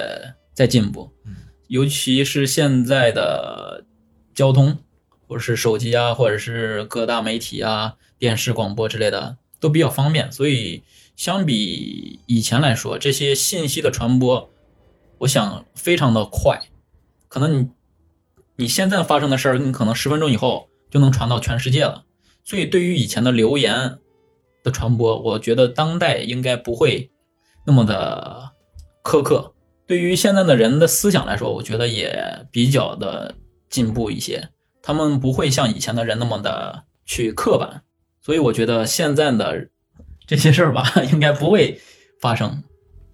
那所以你嗯对对这个百年后的日本还是挺有信心的，是吧？对的，对，所以我我觉得我们这一期的主旨呢，也不是啊，当然是我们把这个当时很伤痛的这一面，这个伤口啊，又撕开给大家看一看。嗯那我们撕开给大家看一看呢，不是让大家就沉溺在这个当时的这个伤口里面，嗯不是让大家沉溺在当时的这个疼痛里面，而是让大家知道啊，我们就就像是还是像我们一开开始说的一样，就是伤疤的作用不是让你记得，不是让你一直体会那个疼痛，而是让你记起来什么事情。造成的这个伤口，嗯你以后好好去避免它。那我们这一期呢，其实就主要是把这一期当时一百年前是什么给人类造成了一个这么惨烈的一个创伤，嗯，给大家又给梳理一遍，然后大家听完以后呢，希望心里面能有一个角落知道啊，有时候在灾难会发生，灾难有时候可能是有时候是天灾，有时候是人祸。嗯为什么在天灾的时候是怎怎么样，我们可以让这个受害可以比较轻一点？人祸我们又怎么样可以让自己不为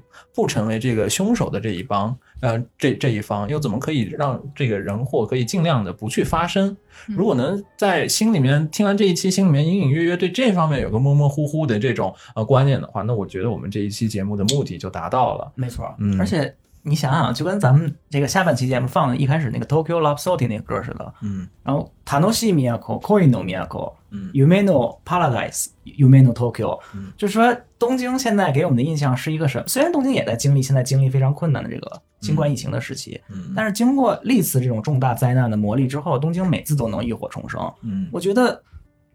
咱们还是应该对东京充满充满信心。对确实是一个伟大的城那我觉得。就是要嗯敬畏自然，然后对自己的人性的方面也要有没错警警醒。嗯，那我们也承诺给我们的听众，我们下一期节目会是一个比较轻轻松松的节目。所以大家就应该比较熟悉我们的这个观点了。我们一期认真的，一期开心的。嗯那我们跟我们的听友下下期再见吧。嗯，拜拜。拜拜希望拜拜希望有人听到这里，大家再见，拜拜拜拜。嗯。